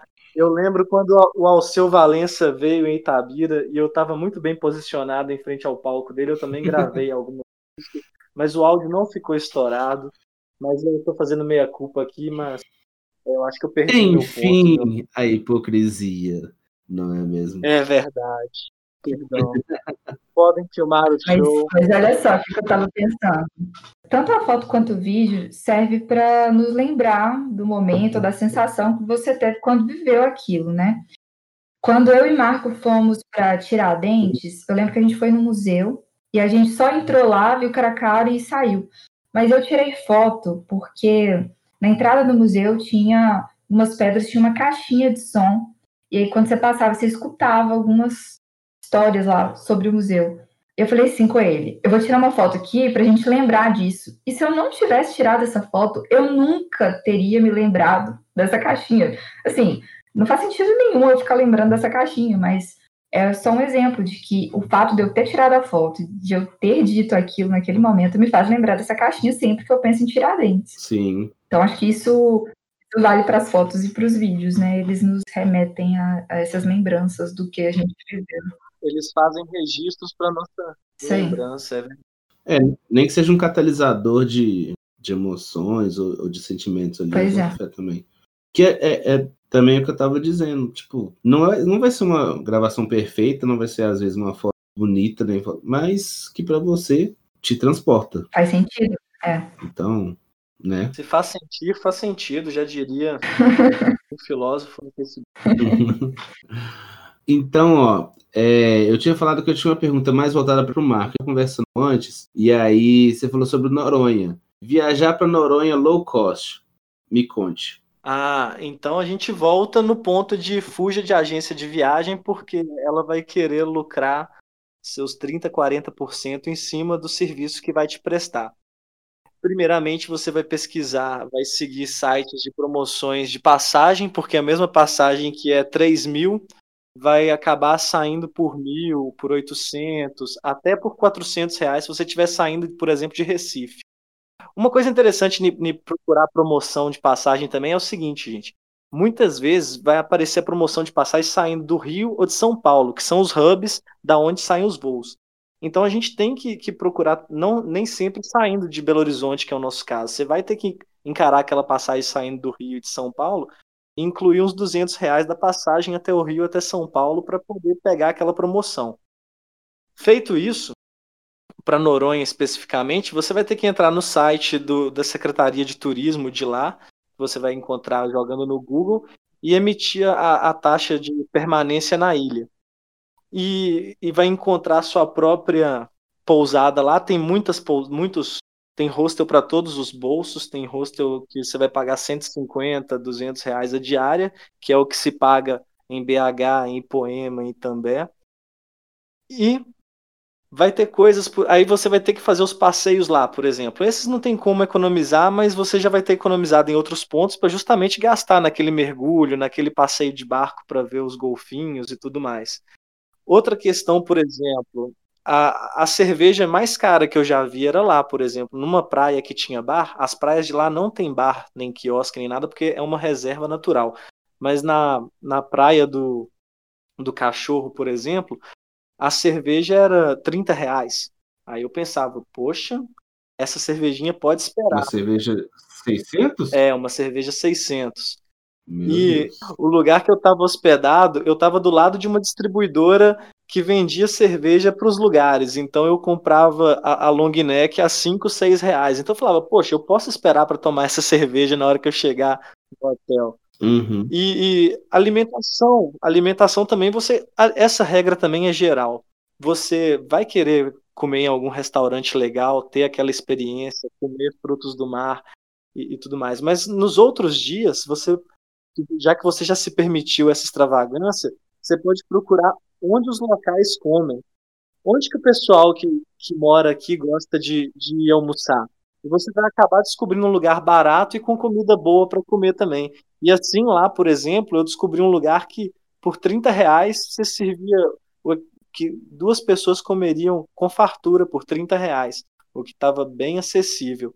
Então, até Noronha, que é, é tá na cabeça de todo mundo como destino inacessível, pode se tornar bem tranquilo de ir e conhecer o lugar que realmente não tem outro igual em outra praia ou que esteja cercado por tubarões e golfinhos igual ali. Então, essas são as dicas que já vão te possibilitar sonhar com Noronhar-se. Com Noronhar-se, exatamente. E eu vou até dar um, uma esticada no que você falou, Marco, na coisa do, do restaurante, por exemplo, na comida e tal, ou até de visitação e essas coisas.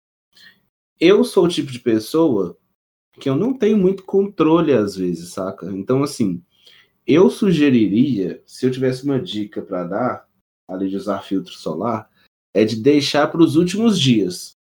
Porque se você deixa para o primeiro dia, você gastou ali, você foi num restaurante caro no primeiro e segundo dia. Aí chega no terceiro, quarto dia, você vê um outro lugar que também. Não, mas aí não. Ah, eu já tô aqui, não sei o quê. Vão, saca? Então, tipo assim, tentar segurar os primeiros dias, que vai chegando no final, você realmente sabe mais ou menos ali quanto você tem e quanto você pode gastar, porque às vezes também o primeiro lugar não foi nem o melhor. Então, assim, separar os dias que você vai poder gastar um pouco mais, os lugares que você quer gastar um pouco mais, mas tentar segurar ao máximo para não cair nessa cinco vezes na semana você falar, mas né, já tô aqui. Isso aconteceu muito comigo nessa última viagem para Porto Seguro, inclusive, aí você chega em Caraíva, você quer comer coisa. Você vai na praia tal, você quer comer tal coisa. Aí você vai numa outra praia que não tem outro tipo de bebida, só naquele bar, aí você não vai, vai ficar o dia inteiro sem beber. Então, tipo assim, ir segurando essas coisinhas até chegar no ponto crítico mesmo. Cássio, mas igual, no seu exemplo, se você conseguiu fazer as cinco coisas nos cinco dias, é porque estava no seu orçamento e você foi feliz e fez. O problema é quando a pessoa faz nos primeiros dias e não faz depois, porque tomou uma. E, acho que era sobre isso que a gente deveria refletir, de não tomar uma escolha precipitada ah, fui na primeira uhum. opção e depois, quando eu descobri uma opção melhor, eu já tinha gasto o meu orçamento todo naquela primeira. E, e até lembrei aqui, tinha galera que ia para Noronha para ficar no miojo, fazia o miojão nosso de cada dia no hostel para poder uhum. noronhar. Então, não há limites. É, e outra coisa que não tem limites, para contrapor um pouco o que você falou aí, é o cartão de crédito, às vezes, né? Então, assim, dessa viagem, por exemplo, eu tinha ali meu orçamento, mas acabou o orçamento, meu cartão de crédito sofreu. Saca? Então, se eu fui nas cinco coisas que a gente falou, não é porque estava no orçamento, às vezes porque eu já estava pagando mais uns três meses depois o, o, cartão de crédito. Então, assim. Acontece. Né? Acontece. É, é porque, às vezes, igual eu falei, eu não tenho muito controle. Mas também depois aí veio pandemia, acabou que eu gastei muito menos com viagem, enfim. E ficou por isso mesmo. E se sentiu que valeu a pena. É, de certa forma valeu, mas durante os primeiros meses não tinha valido, não. ok, e assim, a gente já está quase terminando esse bloco, mas eu queria perguntar: um lugar que vocês voltariam no Brasil? A gente já falou algumas coisas, ou que vocês sempre voltam? Aquele lugarzinho que tem um, um, um espaço cativo no coração. Se tivesse que escolher um, a Camila falou de Milho Verde, falou algumas cidades e tal. Qual que para vocês assim é o lugar que vocês mais gostam de ir hoje? E se você falar o prato, eu vou ficar meio surpreso. É. Ou talvez não surpreso. Só um, né? Sim. Um, é porque assim, o lugar que eu tenho voltado mais vezes é Serra dos Alves, porque é um lugar que está no meu coração, é um dos meus lugares no mundo e é pertinho. Mas o lugar que eu voltaria é Caraíva, com certeza. Todo carnaval, como disse.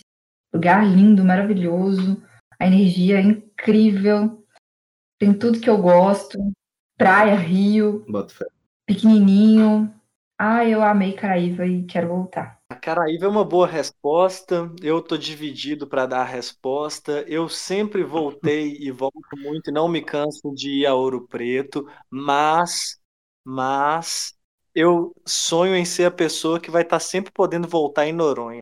eu, eu via pessoas que, ah, qual é a décima terceira vez que eu tô vindo aqui? Eu falava, hum, legal.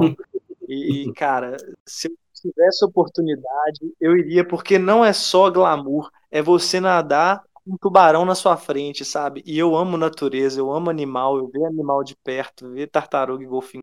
E nadar com um tubarão e não e voltar vivo para contar a história é, é o que é o que me motiva a, a, a estudar para ganhar dinheiro. É, eu faço a pergunta, mas geralmente eu não penso na resposta, né? Então, acaba que eu não tenho lugar. Eu acho que talvez um lugar que eu voltei muito, não muito também, mas que eu acho que eu voltaria hoje seria Milho Verde também. Mas pela vibe, assim, com os mesmos amigos e tal, O talvez. milho verde é ótimo. É, a gente acabou indo acho que dois anos seguidos, de- e aí já tinha ido antes também. Então, assim, acho que é um lugar que. Numa dessas eu te encontrei lá, lembra? Foi aonde que a gente encontrou? Foi no, naquele bar? No armazém, No armazém, não foi? Isso. numa das noites que antecedeu o Réveillon. Exato, boto fé. Sim, que tava tendo uma banda que, tinha, que ia tocar no dia do Réveillon no outro, inclusive. Mas eu lembro, sim. E você passou, você passou o Réveillon na em qual bar? No Bambuzinho. Nas No Bambuzinho. Sim. O famoso. Você falou que ia passar no, no armazém, não foi? Sim, eu passei no armazém. Eu também amo milho verde. Todas as vezes que, que eu passei lá, eu passei no armazém. E até pouco tempo atrás eu tinha pra mim que armazém era um dos melhores bares que eu já tinha ido, porque a vibe de lá é muito boa. A, a decoração, o, o, o tipo de música que eles colocam, que eles chamam pra tocar lá. Camila conheceu e confirma isso. Uhum. Mas você chegou aí muito no Bambuzinho também, não? Não, Bambuzinho, eu, eu nunca, nunca cheguei aí num show, não. Eu só sei da fama, que é boa, que as festas duram mais, mas nunca cheguei aí no Bambuzinho. É porque lá costuma acontecer o que eu falei. A mesma banda vai tocar nos dois, em dias diferentes. Então, Sim. assim, é, às vezes a vibe do, do lugar muda um pouco, as pessoas também mudam um pouco, mas as bandas se repetem e tal. Eu, assim, eu gostei mais do Bambuzinho, sendo mais sincero. Não que eu não tenha gostado do Armazém também, mas... A banda, enfim. a banda também acaba indo pra, pra Milho Verde passear e vai fechando com o máximo de bares que ela conseguir É. lá, né? A gente sempre vê isso Que são acontecer. Ah, dois. o cara tava aqui, Mas sim. É, aí eles vão só trocando o roteiro. só um comentário que para correr o risco de vida, não precisa de ir para Noronha, não, tá, Cássio? Porque é só você ir para Milho Verde e pedir uma pinga com cobra. Pinga curtida na cobra, que você já tá no mesmo naipe. Ai, É. você tá doido. Eu beberia, beberia, né? Mas na hora que você pensa, fala assim, meu Deus do céu, será que eu vou? Eu não recusaria, mano. Tudo depende do seu desafio. Pra terminar, eu quero. A gente falou dos lugares que vocês foram e voltariam. Quais são os lugares que estão na bucket list ainda? Que vocês querem ir, que tá na cabeça? É esse lugar que eu tenho que ir algum dia na minha vida. Então, o primeiro da lista é o Ushuaia, na Patagônia. Eu sou apaixonada com esse lugar há muito tempo e já tá demorando para eu realizar esse sonho aí. Ele estava na minha lista antes de Roma, mas é, nem sempre dá, dá certo, né? Porque às vezes você tem que aliar o seu sonho com a promoção da passagem. Então, o Ushuaia ficou para depois. Mas é, eu tenho vontade de conhecer aqui no Brasil a Chapada dos Veadeiros, São Tomé, que não tá tão longe da gente, eu tenho muita vontade de conhecer também. Tenho vontade de conhecer a Ilha de Páscoa, no Chile, que eu acho incrível. E acho que é um destino meio diferentão, né? Não sei. Bali, na Indonésia, eu acho incrível. É, são esses os principais. E tu, Marcon do Jeep? Ah, eu eu tenho, eu realizei meu sonho de ter conhecido Berlim, até não tive a oportunidade de falar isso, mas por causa da, eu tenho uma ligação, adoro o assunto guerra mundial e tudo que aconteceu ali, então foi a realização de um sonho. Mas tirando essa essa atração minha por história, eu tenho uma atração grande também por natureza e ver animais. Então, é, eu tenho uma vontade mais acessível, digamos assim, de ir à África do Sul e fazer um safari para ver os animais, o, Big Five, né? O leão, Uhum. o elefante e os outros animais no safari. E tem uma viagem que ela já é um pouquinho mais exótica e bem mais cara, mas eu descobri um site que faz esse tipo de viagem que é para Antártida. Você vai pro, você vai para Ushuaia, você vai para Ushuaia e aí de lá você pega um, um, um navio e desce para conhecer o continente gelado e, e assim, é coisa que eu admirei até vendo o Amir Klink indo para lá. Mas a título de curiosidade, tem uma empresa assim que faz essa, esse passeio e é coisa de 7 mil dólares os 11 dias, então tem que ser um sonho sonhado, né? Mas deve ser maravilhoso. É a sensação de estar em outro planeta, deve ser ali. Eu vou ter que ficar com o Canadá mesmo, porque é o que eu tô focado agora, o que eu quero, que eu criei para mim como plano. Então, para mim, no momento, eu também quero muito viajar para Europa, para Glasgow. Eu quero para Londres. Mas assim, como eu não fui em muitos lugares, vários deles estão na minha bucket list ainda. Mas os três, o top três. Esses três lugares que você falou são lugares que, de língua inglesa que muitos intercambistas vão, né? Na grande maioria, sim. Principalmente no Canadá, eu quero justamente fazer intercâmbio para morar um tempo, estudar e tal. Glasgow e Londres é mais um pouco por causa de música. Ah, então, assim, também por causa do inglês, mas não, não exatamente. É mais pela, pela cultura musical mesmo e tal, que me chama mais atenção. E Canadá pelo estilo de vida. Pode ter certo que você vai chegar lá. Ô, ô Cássio, pontuando nesse assunto de intercambista e país que fala língua inglesa, uma vez eu cheguei a pesquisar para intercâmbio assim, e Canadá de língua inglesa. Canadá, uhum. Londres, uhum. é, Irlanda, Austrália, mas um que talvez as pessoas não tenham ouvido muito falar e que eu deixei ele para o final é Malta. Malta é uma ilha Sim. ao sul da Itália que é tropical, então para quem não quer o frio do Canadá, quem não quer gastar em libra, que, que vai te moer lá em, em, na Inglaterra, quem não quer pagar uma passagem tão cara para a Austrália e ainda assim fazer um turismo legal para o inglês, Malta eu já coloquei na, na, no, na minha bússola algumas vezes já. E, e, é muito bonito, né? Muito bonito. Foi Game of Thrones, teve umas cenas gravadas lá. Lá foi dominado e, e redominado por vários impérios.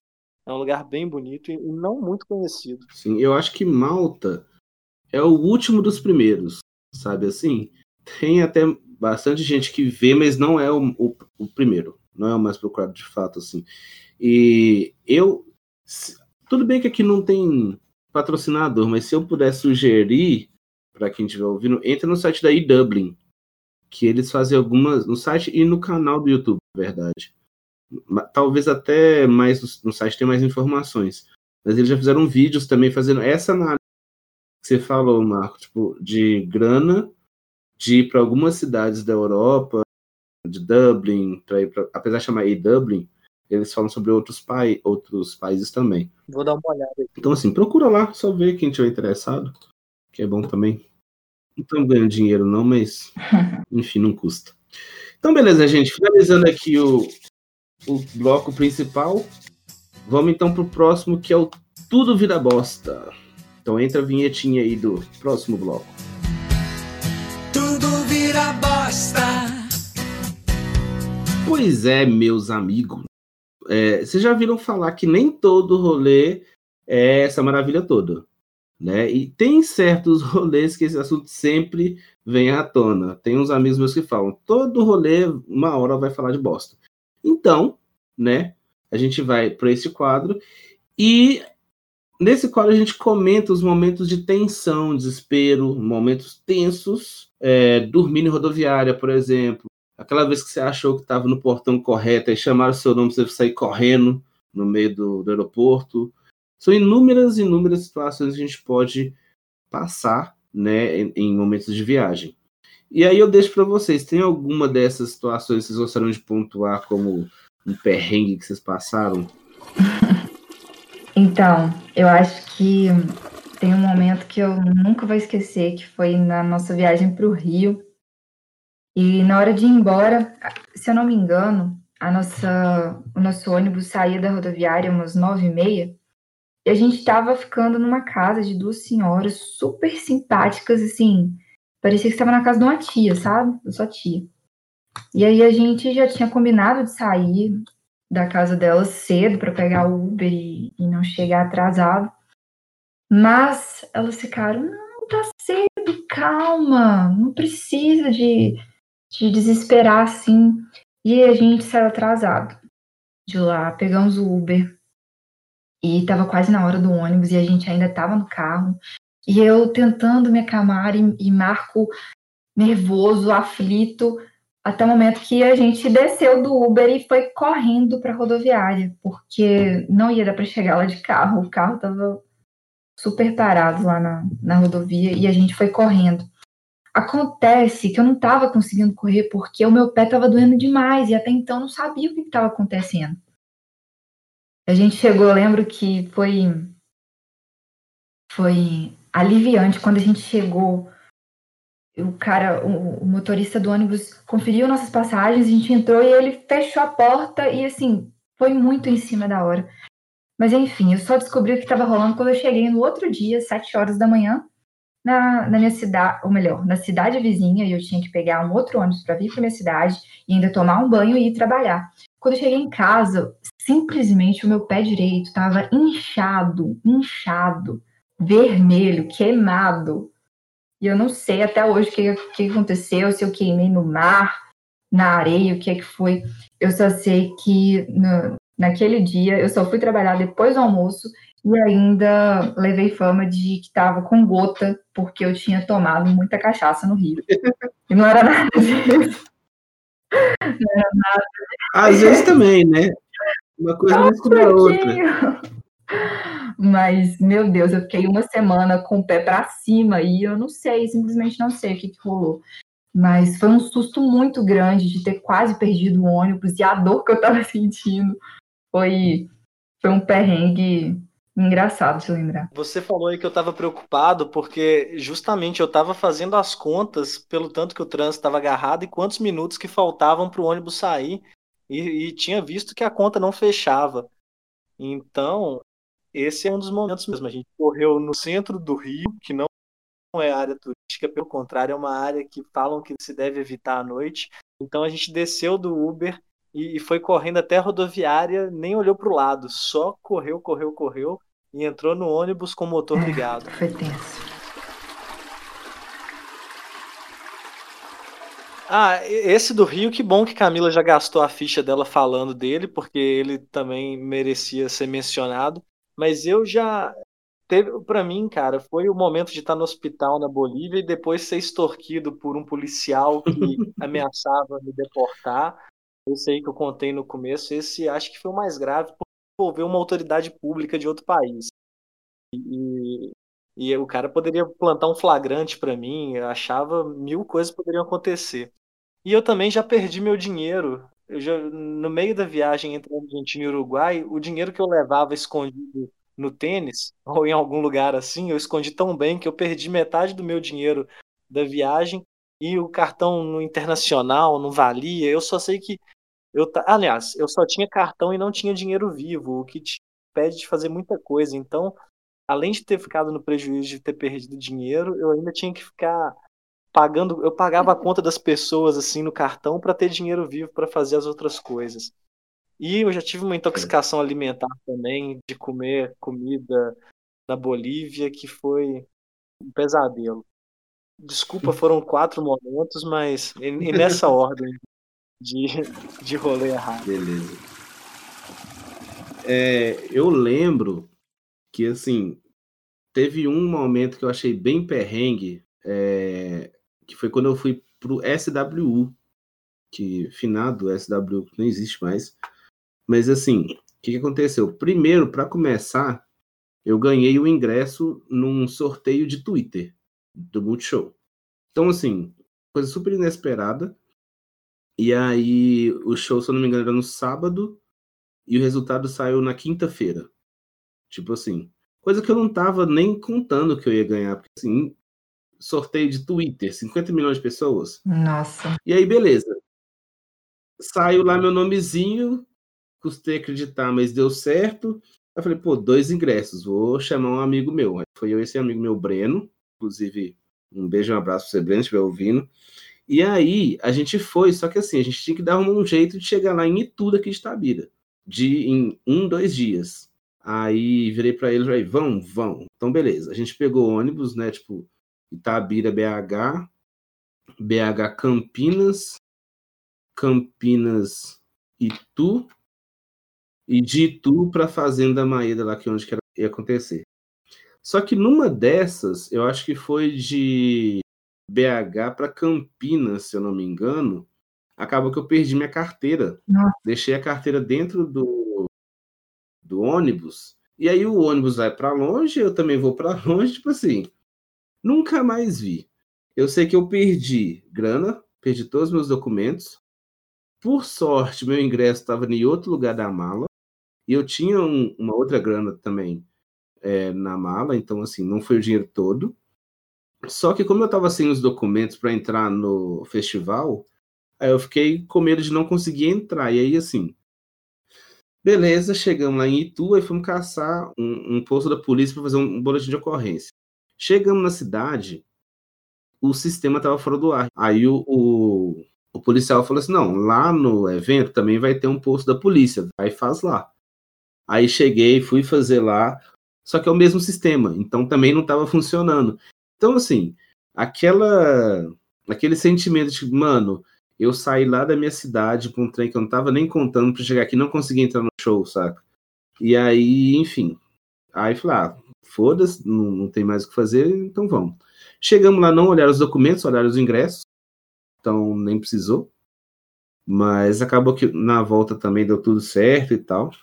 Só que o perrengue que foi é que a gente foi para lá só com uma mochila, né, para ir e voltar no mesmo dia. Então na hora que chegou, já tive que jogar jogar fora para poder entrar.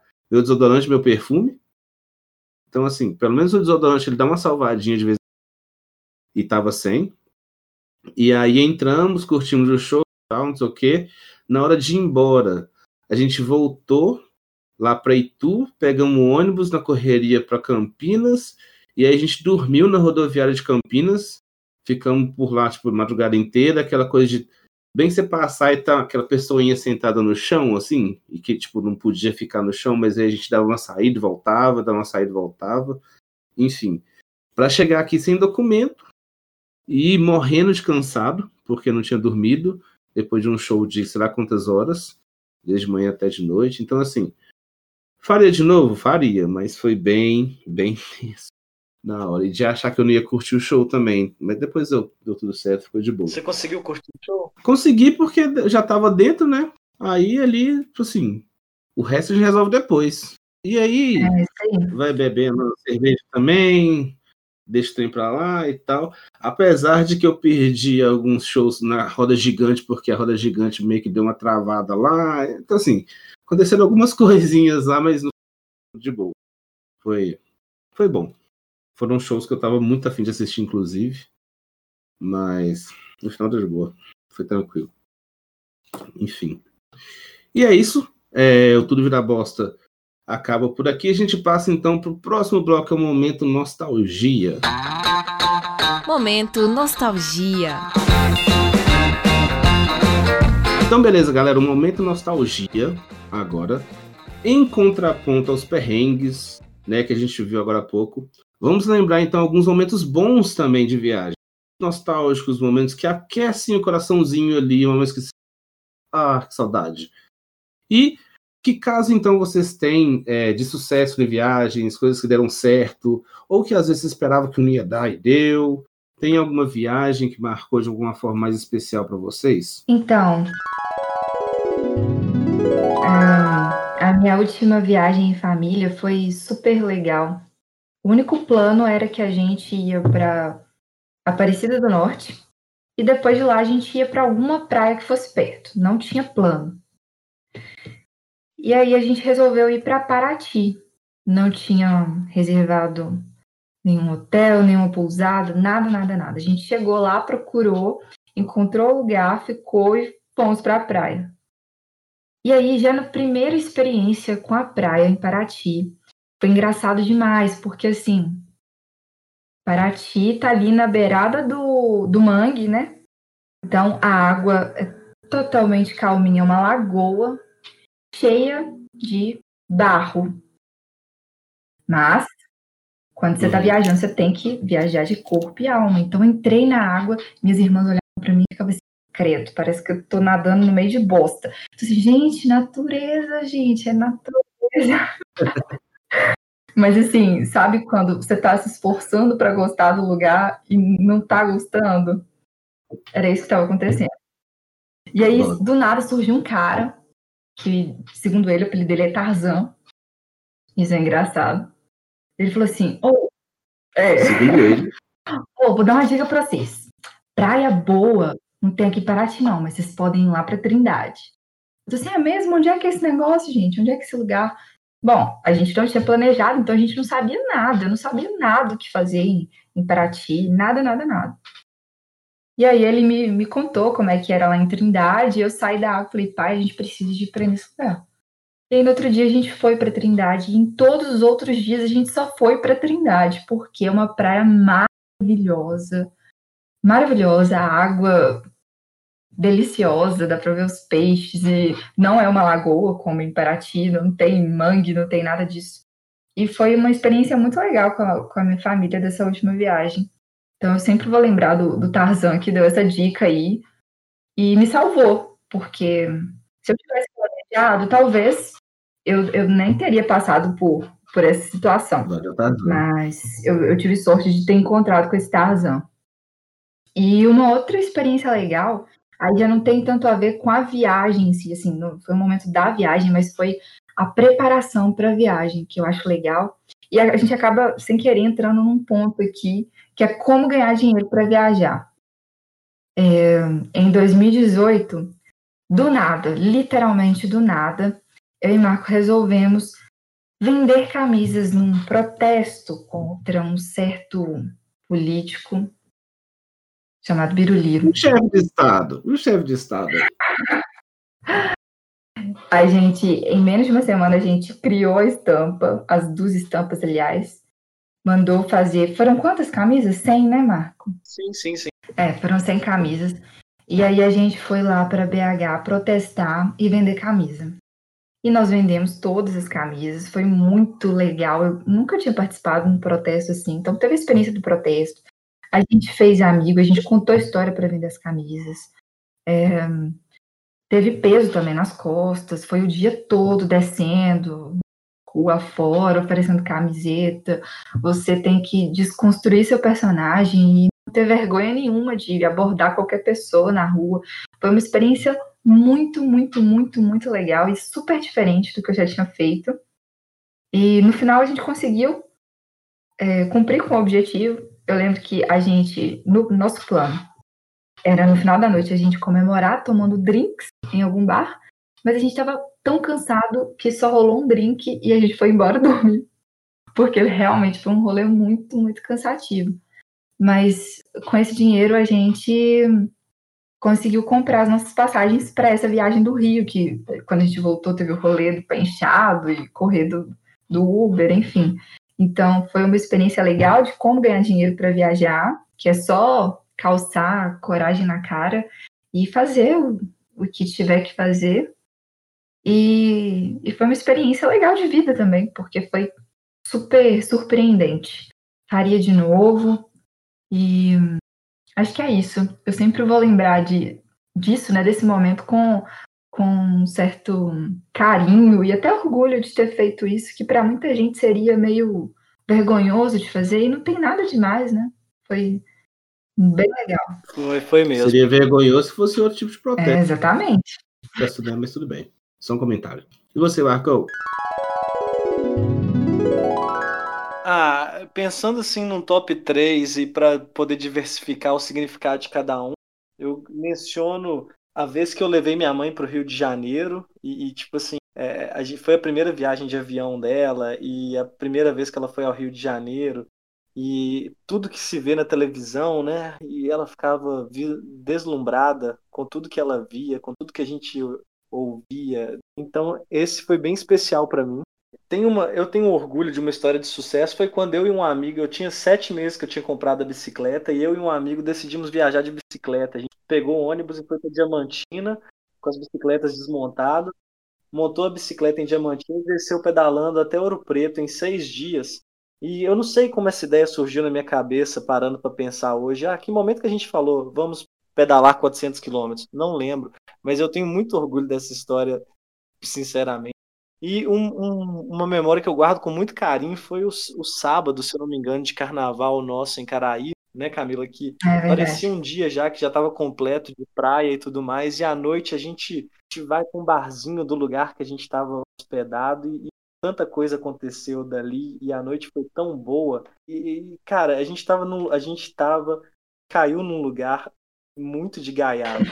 É, é, o Nazi do Ira estava cantando a gente nem sabia quem era o Nazi. O Nazi tinha levado para lá um amigo dele, que era uma lenda do blues, uma lenda do blues do americano. Eu tive que pesquisar e ver que o cara era da, das antigas e tudo mais. Eu falei, uma lenda, e ele tá tocando para 12 pessoas que estão aqui prestando atenção. É, é, foi muito inusitado, muito especial, totalmente não planejado e que eu sempre vou lembrar desse sábado. Então, são Nossa. três lembranças, cada uma com significado. Eu tenho uma. A minha lembrança mais nostálgica, eu acho, foi de uma viagem que eu fiz com a minha família quando eu era bem pequeno ainda. Era, éramos eu, meu pai, minha mãe e meu irmão, né? Eu devia ter uns seis anos, oito anos, não lembro, mas bem, bem novo. E eu lembro que na época, meus pais tinham acabado de comprar uma daquelas JVC, sabe, aquelas câmeras é, menorzinhas, que não eram aquele trambolhão ainda, mas. Filmadora? Mas, filmadora, sim. Aquela que tinha uma fitinha pequenininha, você tinha que colocar a fita dentro da outra fita, e, enfim, para poder passar no, no, no vídeo cassete. E aí, eu lembro que nessa viagem a gente foi para Milho Verde. Na verdade, a gente começou a subir. Meu pai colocou a gente no carro. A gente foi um voyagem velho, que inclusive durou muito tempo ainda depois. Mas a gente foi subindo e chegou no cerro, aí conhecemos o cerro, fomos em alguns lugares e tal, mas também foi uma, uma viagem não planejada, até onde eu soube depois, né, do caso e tal.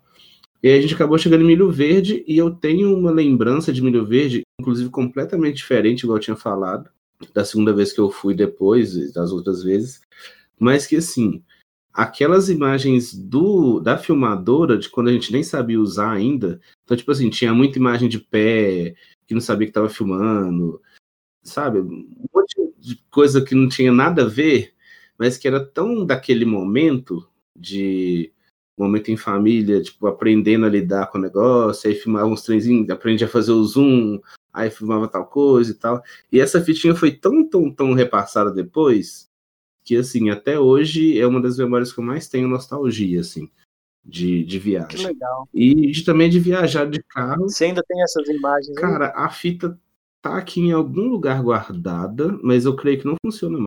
Até porque a gente não tem mais um, um videocassete e tal, mas aquele adaptadorzinho. Mas já deve ter ido pro limbo já. Para tudo. Então, Cássio do Futuro aqui. E eu vim só para dizer que depois dessa gravação não só meu irmão achou as fitas, como ele também digitalizou. E aí eu vou colocar um trechinho aqui dessas gravações, só para exemplificar do que, que eu estava falando. Ok? Segue. Esta é a cachoeira do mundo. Aqui está Caio. Aqui está Tereza. E lá está Dilson.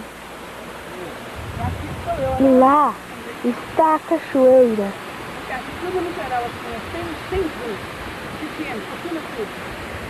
Filma tudo! Já! Caio e Tereza. Pega tudo assim. Uh, muita areia, muita pedra. Cozinha minúscula. Ela gosta de vozinha, né? Essa pedra pra mim, maior também. Você? Aí a árvore. Aqui, ó. Já era. Aqui. Beleza. Essa aqui é uma árvore para sobrevivência numa pedra. Tá gravando? Uhum. Estamos gravando. Olha que ela tem as pontas das suas folhas com mas, é, uma luminosidade de uma estrelinha. Uma estrelinha. Reparou, Caio? Que tem uma estrelinha em cima da árvore, sobrevivente em cima da pedra? Olha que lindo. Eu acho lindo. E você? Esse é o retrato que a natureza força, né? A natureza força em resistir. Pai, olha como que era melhor, beleza. Vive, é do beleza mundo todo. do mundo todo. Pode ser. É fica cuidado na Do pedra. mundo todo, do mundo todo. Ok. Então volta pro papo. Eu lembro que nessa viagem em específico, e ele é tão marcante pra mim por conta disso, tinham três fitinhas no no carro, né? Aquela fitinha ainda de fitinha de música. É, uma do Bob Dylan, os Greatest Hits, que até hoje é um dos meus artistas favoritos. Tinha um do Paralamas, que era é, eu esqueci, é Nove Luas, que inclusive é um álbum sensacional, e uma fitinha de Good Times, aquele Good Times 96, sei lá qual que data que era, que é só aquelas musiquinhas antigonas, tá ligado? Que são os três, é, três tipos de músicas que até hoje eu gosto pra caramba, e que me formaram, assim, o que eu fui seguindo pra ouvir depois. Então, assim, tudo isso junto é, eu não lembro de ter passado nenhum perrengue na- época, assim, sabe? Foi tão, tão bacana, tão momento de buenas, chegar numa cidadezinha tranquilinha, de ficar ouvindo boizinho, e eu ainda era pequena, ir na cachoeira ali, ia na outra, não sei o quê, de que hoje toda a memória que eu tenho de lá não tem uma coisa ruim que aconteceu nessa viagem. Então, assim, é um momento bem nostálgico mesmo. E eu queria até ter essa fitinha, que você perguntou, mas não sei, talvez seja coisa que depois eu achar e conseguir recuperar, não sei, mas acho que já deve ter. De ta- Aliás, ela tava até gasta, pra falar a verdade. Sua descrição desse momento foi muito boa, cara. Consigo até se inserir aqui nesse momento e imaginar os pezinhos mal filmados. No meio do mato. E é aquela que a gente falou, né? Da fotografia, vídeo, enfim. É só comentar que é engraçado que tem foto de, da minha mãe usando a filmadora, saca? Então, tipo assim, de, de ver o outro lado também, desses momentos pequenos que a gente Isso é tava falando. legal. Mas pode É, falar. que mostra o que não foi posado, né? Eu falei, acho que essa semana sobre isso com o Marco, que a gente devia voltar com esse hábito de filmar as coisas, porque aí a gente pega o que não foi posado, a gente pega o que foi dito e sei lá, você consegue relembrar mais daquele momento com, com o vídeo. Uhum. Exatamente. As melhores memórias depois são essas quando a gente fez algum vídeo, porque o movimento, a voz, a realidade é, é maior quando você vê um vídeo de- depois que o tempo passa, né? Realmente, deveria filmar, Uhum. tirar mais fotos. Eu ainda acho que um problema grande que a gente tem hoje é conseguir guardar esses vídeos de forma que a gente consiga resgatar depois. Porque tem muito videozinho de celular, por exemplo, que vai se perdendo, aí formato celular você perdeu. Então, tipo assim, conseguir separar o que, que é de fato valioso e colocado em algum lugar que você não vai perder é mais difícil do que de fato filmar. Porque a gente a gente É, tá filmando levantou umas um coisas, tirando foto. aí. Sim, porque de foto mesmo meu celular tá lotado. Só de backup no computador já tem mais sei lá quanto. Mas até eu chegar aí para achar uma foto que realmente vale a pena, saca? Porque eu simplesmente copio tudo. Então demanda um tempo ali que. Eu tenho três backups da- das fotos e vídeos que eu tenho, porque eu dou muito valor, assim, em guardar as memórias, mas eu vejo que a facilidade que as pessoas têm para tirar fotos hoje são, é a mesma facilidade que elas têm para apagar. Eu vejo meus tios falando, ah, formata meu celular aqui para mim, que ele tá muito lento. Uhum. E, e- assim, apaga as fotos dos últimos dois anos que eu não estou nem aí para elas. Então, a, a forma que as fotos banalizaram, eh, elas também deixaram de ter muito valor ou significado a ponto de serem guardadas. A- ao contrário de antigamente, que a gente tem aquelas a mesma caixinha com as mesmas É, com álbum. 10 fotos daquela viagem lá, daquelas cinco fotos daquela viagem. É, 10 fotos, 6 estava manchada de vermelho porque queimou e, e 4 salvava. Exato. Quando não estava torto. Enfim. Terminando então esse bloco, a gente vai pro penúltimo deles, que é o Troca Música. Então, entra a vinhetinha. Ei, coloca uma música aí pra gente. Troca a música. Chegou a hora então de trocar a música do rolê. Seja no Spotify ou no YouTube, caixinha de som, alto-falando celular, não importa. Um rolê sem música não é a mesma coisa. E sempre tem aquele momento que um amigo vai querer colocar uma música, o outro vai querer colocar outra música, né? E aí, nesse intuito, a gente então vai indicar algumas músicas é, hoje e vai ter uma playlist depois no Spotify, então fiquem atentos. Ok? Eu vou colocar o link provavelmente lá no Instagram também, essas coisas. Mas, vamos lá. É, qual é a listinha de música de vocês? Ou então, às vezes, uma playlist também, vocês querem recomendar? Alguma coisa que vocês usam em viagens? Ou talvez nem em viagem também, mas... Enfim, o que, que geralmente vocês estão ouvindo? O que, que vocês querem recomendar hoje? Então, eu super recomendo The Strokes. É, principalmente Sunday, que é a música que eu mais gosto deles. Essa música, ela me dá uma vontade muito doida de dançar, feito louca, dá vontade de pegar o carro, viajar. Ela é super animada, me, me dá uma sensação de liberdade, enfim, me anima e combina demais com viagens.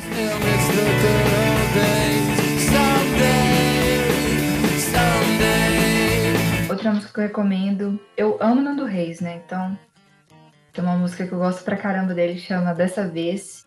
E diferente das clichês do Nando, ela já é mais animadinha. Fala sobre é bom olhar para trás, admirar a vida que soubemos fazer. Enfim, é uma música muito linda, animada. Também gosto demais. É bom olhar pra trás e admirar a vida que soubemos fazer.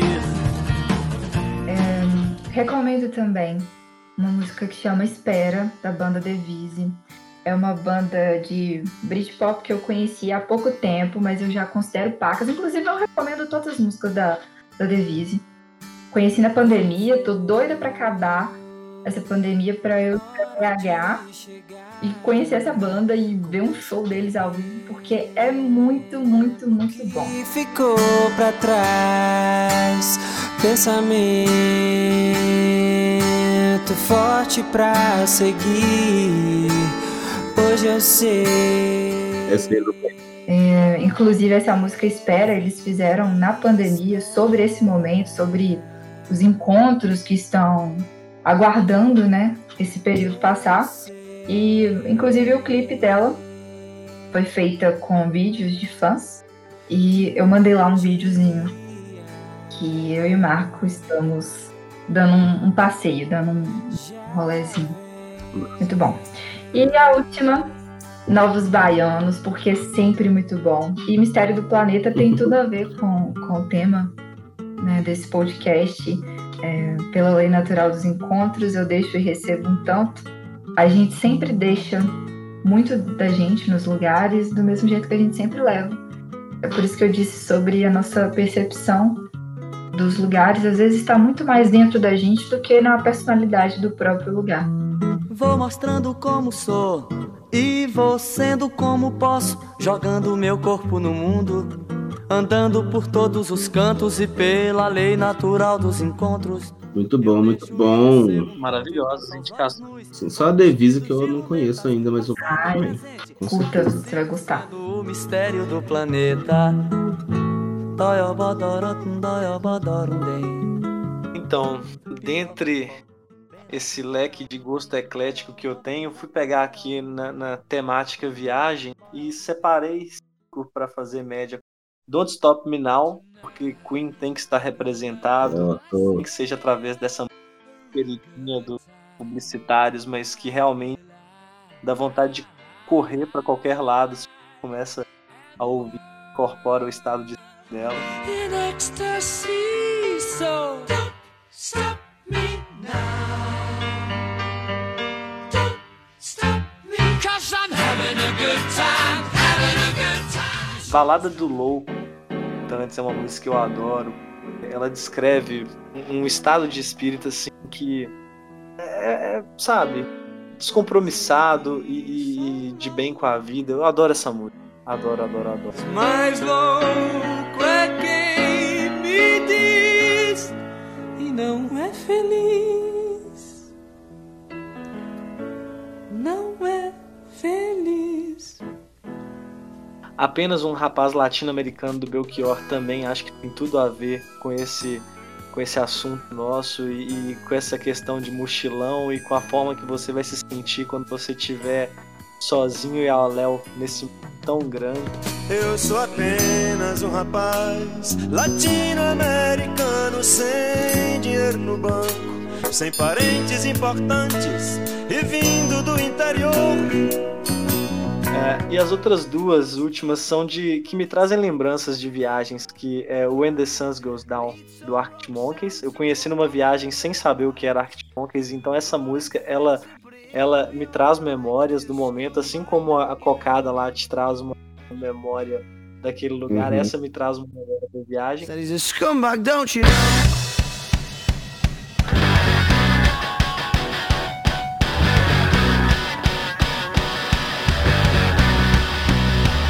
E fui escolher um reggaeton também, que foi um, um ritmo que eu fui apresentado assim antes de bombar.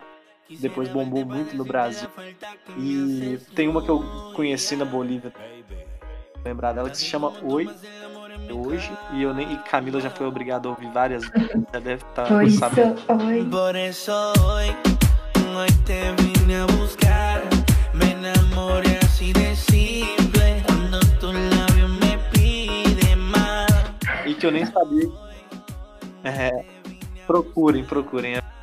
E quem canta é Luigi 21. Confesso que eu não conheço. Desculpa, Luigi, eu gosto muito da sua música. E são essas sim. Não, Luigi, que com certeza tá escutando a gente nesse podcast super Nosso bom. amigo Luigi. Um abraço pro Sim. Luigi. Me ligou ontem, conversou bastante, eu até guardei segredo, inclusive. Sua vez, Cássio. E você, Cássio? Então, é, é complicado porque eu sempre ouvi música é, viajando, né? Eu tenho várias playlists, eu separei uma que é da playlist para viajar para quem está de mudança. Eu tenho essa coisa de criar playlist, inclusive para viagem, eu tenho nove playlists de viagem diferentes, cada uma com um tema. É, eu resolvi focar nessa, que é para quem está de mudança, porque ela pega esse sentimento de quem está ou saindo de uma cidade indo para outra, e aí tá naquele realmente um momento assim muito icônico da vida ali de- e tal, ou simplesmente quem tá numa nova assim, algumas delas. A primeira é Ride dos Carey Brothers, que a vibe dela é muito boa, é bem tranquilinha, é- é- não tem o que explicar, é só ouvir, procura, que é muito boa. Não procurem a versão remixada, procurem a versão original no Instagram, inclusive. Já tentei postar e só tem a versão remixada, mas procura a original que é muito boa.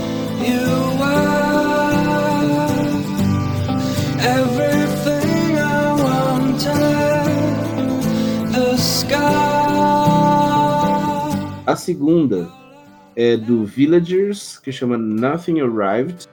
E aí eu vou fazer uma tradução livre de uma parte da letra dela, mas ela fala algo mais ou menos é, nesse sentido assim. A savana se dispersa e o paraíso e o pássaro canta. Então, por que deveríamos temer o que a viagem traz? O que estávamos esperando?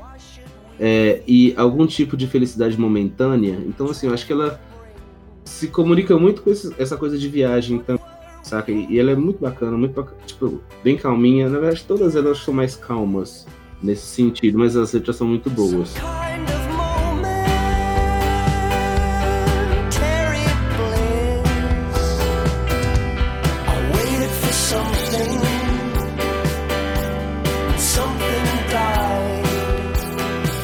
É, a terceira é Follow the Sun, de Xavier Rudd, imagino que seja essa pronúncia.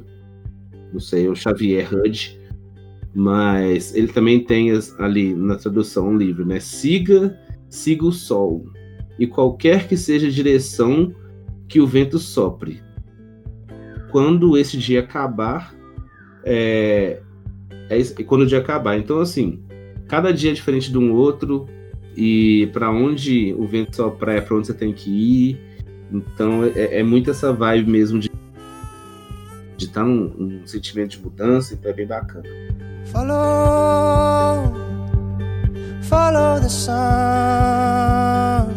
and which way the wind blows when this day is done. A outra é All I Know do Washed Out, que essa é o tipo de música que você ouve no carro, colocando a mãozinha para fora fazendo ondinha. Saca? Que você vai bem de boa ouvindo. E assim, o clipe também é sensacional. Apesar de que rola uma briga lá no clipe, então não é tão de boas o clipe, mas a música me traz uma, uma sensação muito gostosa, muito boa, muito de, de paz, assim.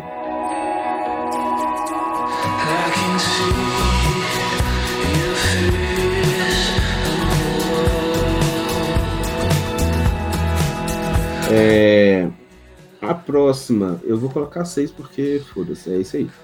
A próxima é Painted Silence, do South, que me lembra BH assim, na hora. É uma das músicas da trilha sonora de DLC. Inclusive, houve a trilha sonora de DLC inteira, que já tá valendo. Vocês vão achar playlist fácil disso aí. Mas ela é uma das. Acho que é a primeira música do CD que eles gravaram, que a produção gravou, né? Dos mixes que eles gravaram pra série que são seis, mas é a primeira música. Eu ouço ela, eu já me sinto na estrada em Belo Horizonte. Que durante muito tempo eu tinha a mesma playlist baixada no Spotify, eu só ouvia ela, e enfim. Mas muito boa.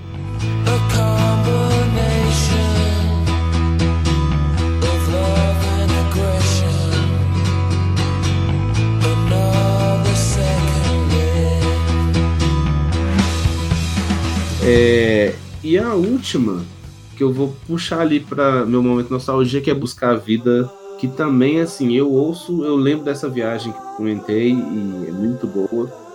Igual eu falei, o CD também é muito bom, o CD inteiro, mas buscar a vida, não sei, ela me pega de um jeito diferente ali. Vou sair pra ver o céu, vou me perder entre as estrelas. Dito isso, vamos para o último quadro chama a vinhetinha e a gente já se fala. Ô galera, eu vou ter que ir embora. Vai embora não, sou. E aí, quem sai primeiro? Então, pessoal, último bloco deste episódio do podcast do Dente E é o quem sai primeiro. Porque em todo rolê sempre tem aqueles que saem primeiro e os que saem por último. Mas antes da gente ir pro momento do quem sai primeiro mesmo, é, quando eu estava conversando sobre o tema com o Marco, ele me trouxe um trecho de um livro do Amir Klink. Então, antes da gente entrar nas despedidas, eu vou passar a palavra para o Marco e pedir para que ele leia esse trechinho do livro. O livro é Os 100 Dias Entre Céu e Mar. Então vai lá, Marco, lê para a gente esse trecho. Esse livro, 100 Dias Entre Céu e Mar, ele está disponível no, no Spotify para no, em qualquer outra plataforma para que você possa ouvi-lo, assim como eu te indiquei. E só fazer uma menção ao Amir Klink, que ele é um ídolo que eu tenho, e ele é o viajante, né, cara? Ele constrói o próprio barco e viaja sozinho e escreve livros sobre isso, inspira várias pessoas a fazerem o mesmo, assim como me inspirou. E foi assim que eu resgatei esse trecho que eu vou ler agora, que tem um significado bem legal. Um homem precisa viajar por sua conta, não por meio de histórias, imagens, livros ou TV. Precisa viajar por si, com seus olhos e pés, para entender o que é seu, para um dia plantar as suas próprias árvores e dar-lhes valor, conhecer o frio para desfrutar o calor, e o oposto, sentir a distância e o desabrigo para estar bem sobre um próprio teto.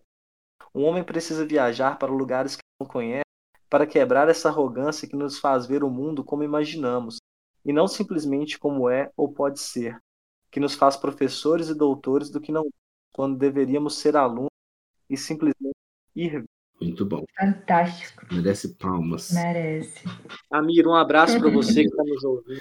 ok, Sim, sim, sim. Ah, é outro, outro, outro fanzaço, a gente conversou, mas inclusive eu até comecei uma, uma palestra dele numa conferência de mobilidade lá no Sul, foi uma das vezes que eu fui lá no Sul, e uma das coisas que eu lembro que ele falou foi o seguinte: ele mora numa ilha, no, não sei, um pedaço de terra, que o único acesso a essa casa que ele tem é pelo mar.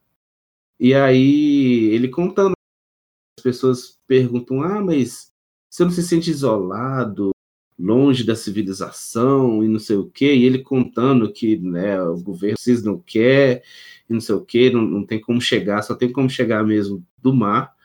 E ele fala: Ó, oh, é o seguinte, Se vocês acham que eu tô aqui isolado, eu tô mais próximo de qualquer lugar que vocês possam imaginar. Eu pego meu barco aqui, eu posso ir para a África, eu posso ir para não sei aonde. Aqui o mar eu tenho tudo que eu quiser. Então, assim, eu não preciso que estraguem um lugar, um lugar onde eu vivo, um lugar que está ali preservado, só para eu me sentir bem com qualquer tipo de conexão com a civilização. Então, assim, eu achei muito bacana a, a palestra dele, muito boa mesmo. Mas é isso, ele é um cara sensacional. Ele é. Ele, ele te envolve nas palavras dele. Você, não consegue não prestar atenção. Ele é brilhante, brilhante. Eu recomendo todo mundo procurar as entrevistas dele e os livros dele, Mar Sem Fim e esses Dias Entre o Céu. Eu vou acabar tendo que ler esse livro também. Eu vou pegar no áudio lá do Spotify, vou ouvir pelo menos, porque eu gostei muito mesmo. Mas enfim, é, chegamos então ao fim do Dentro de Casa. E eu faço a pergunta, né? Quem sai primeiro e por quê? Ah, eu acho que eu vou sair primeiro porque a madrugada já se adentra já, né? E eu tenho um soninho regulado para as 10 horas que já passou. E espero que a gente tenha deixado informações legais aqui para quem vai nos escutar. Eu estou feliz de ter gravado o primeiro podcast. Eu que sou fã dessa ferramenta e Vou achar bem legal quando eu puder me ouvir. Espero que fique legal, espero que o pessoal goste. E agora eu vou sair para poder sonhar com esse tanto de coisa que a gente falou. Então agora eu também vou ficando por aqui. Eu tô de férias, tá sendo bem diferente não poder me encontrar com os meus amigos ou fazer a, a viagem que eu planejava. Mas a gente acaba encontrando outras pequenas coisinhas que nos fazem felizes e custam muito pouco. Tipo, pintar aquarela sem ter o papel da aquarela e a tinta e o pincel da aquarela. E, tipo, ver uma série médica que me faz ter muita vontade de virar médica. Então, preciso colocar minha série em dia. E a única, a única dica que eu tenho, e que acho que é a mais importante, é para as pessoas terem coragem. Porque quando a gente vai para um lugar que a gente não conhece ninguém, às vezes ninguém entende seu idioma e muito provavelmente nunca, nunca mais vão te ver, é, a gente precisa utilizar, né, aproveitar essa oportunidade para fazer o que a gente tem vontade de fazer e não ter vergonha de testar o inglês, espanhol, italiano, seja o que for. Não ter medo de perguntar, de errar o caminho, porque tudo faz parte da experiência, né? E tem um poema que eu gosto muito do Fernando Pessoa, é a tabacaria. Ele é enorme, mas tem um trecho que ele, para mim, fica muito relacionado com tudo isso. É de que o mundo é para quem nasce para o conquistar e não para quem sonha que pode conquistá-lo, ainda que tenha razão. Então, como a Mir falou aí, a gente não pode ficar só no ah, deve ser assim, eu acho que é. é quando a gente sonha, mas a gente tem coragem de realizar o sonho, é muito mais incrível. E é isso. Meu Deus, muito bom. Ok. Tudo bem, gente. Então é assim. É... E só para encerrar, então, onde que o pessoal pode encontrar internet? Como faz para te encontrar? Então, pelo meu Insta, que é o arroba AFECamila. E é, acho que é só. Eu tenho alguns vídeos no meu canal do YouTube, mas nada. As coisas estão mais secretas lá por enquanto. Quem sabe um dia eu, eu começo a divulgar minhas cantorias. Beleza. E você, Marcos, você quer ser encontrado ou não quer? Se quiser, fica aí. é um dilema, né? Encontrado por quem? Por em que situação? Mas atualmente eu tô offline das redes mas em breve devo voltar e meu usuário é o underline Marco Domingues, onde eu gosto de postar bastante fotos, sim, de lugar bonito. E é isso então, gente. Para quem quiser me achar, meu nome é Cássio Gabos, no Instagram, no Twitter, meu arroba é Cálcio Gabos, C-A-L-C-I-O Gabos, ok? E vamos ficando por aqui. Por último, saio eu apagando as luzes, limpando a bagunça e Tomara que a ressaca não venha, mas se vier, pelo menos que estamos dentro de casa. Até a próxima. Valeu!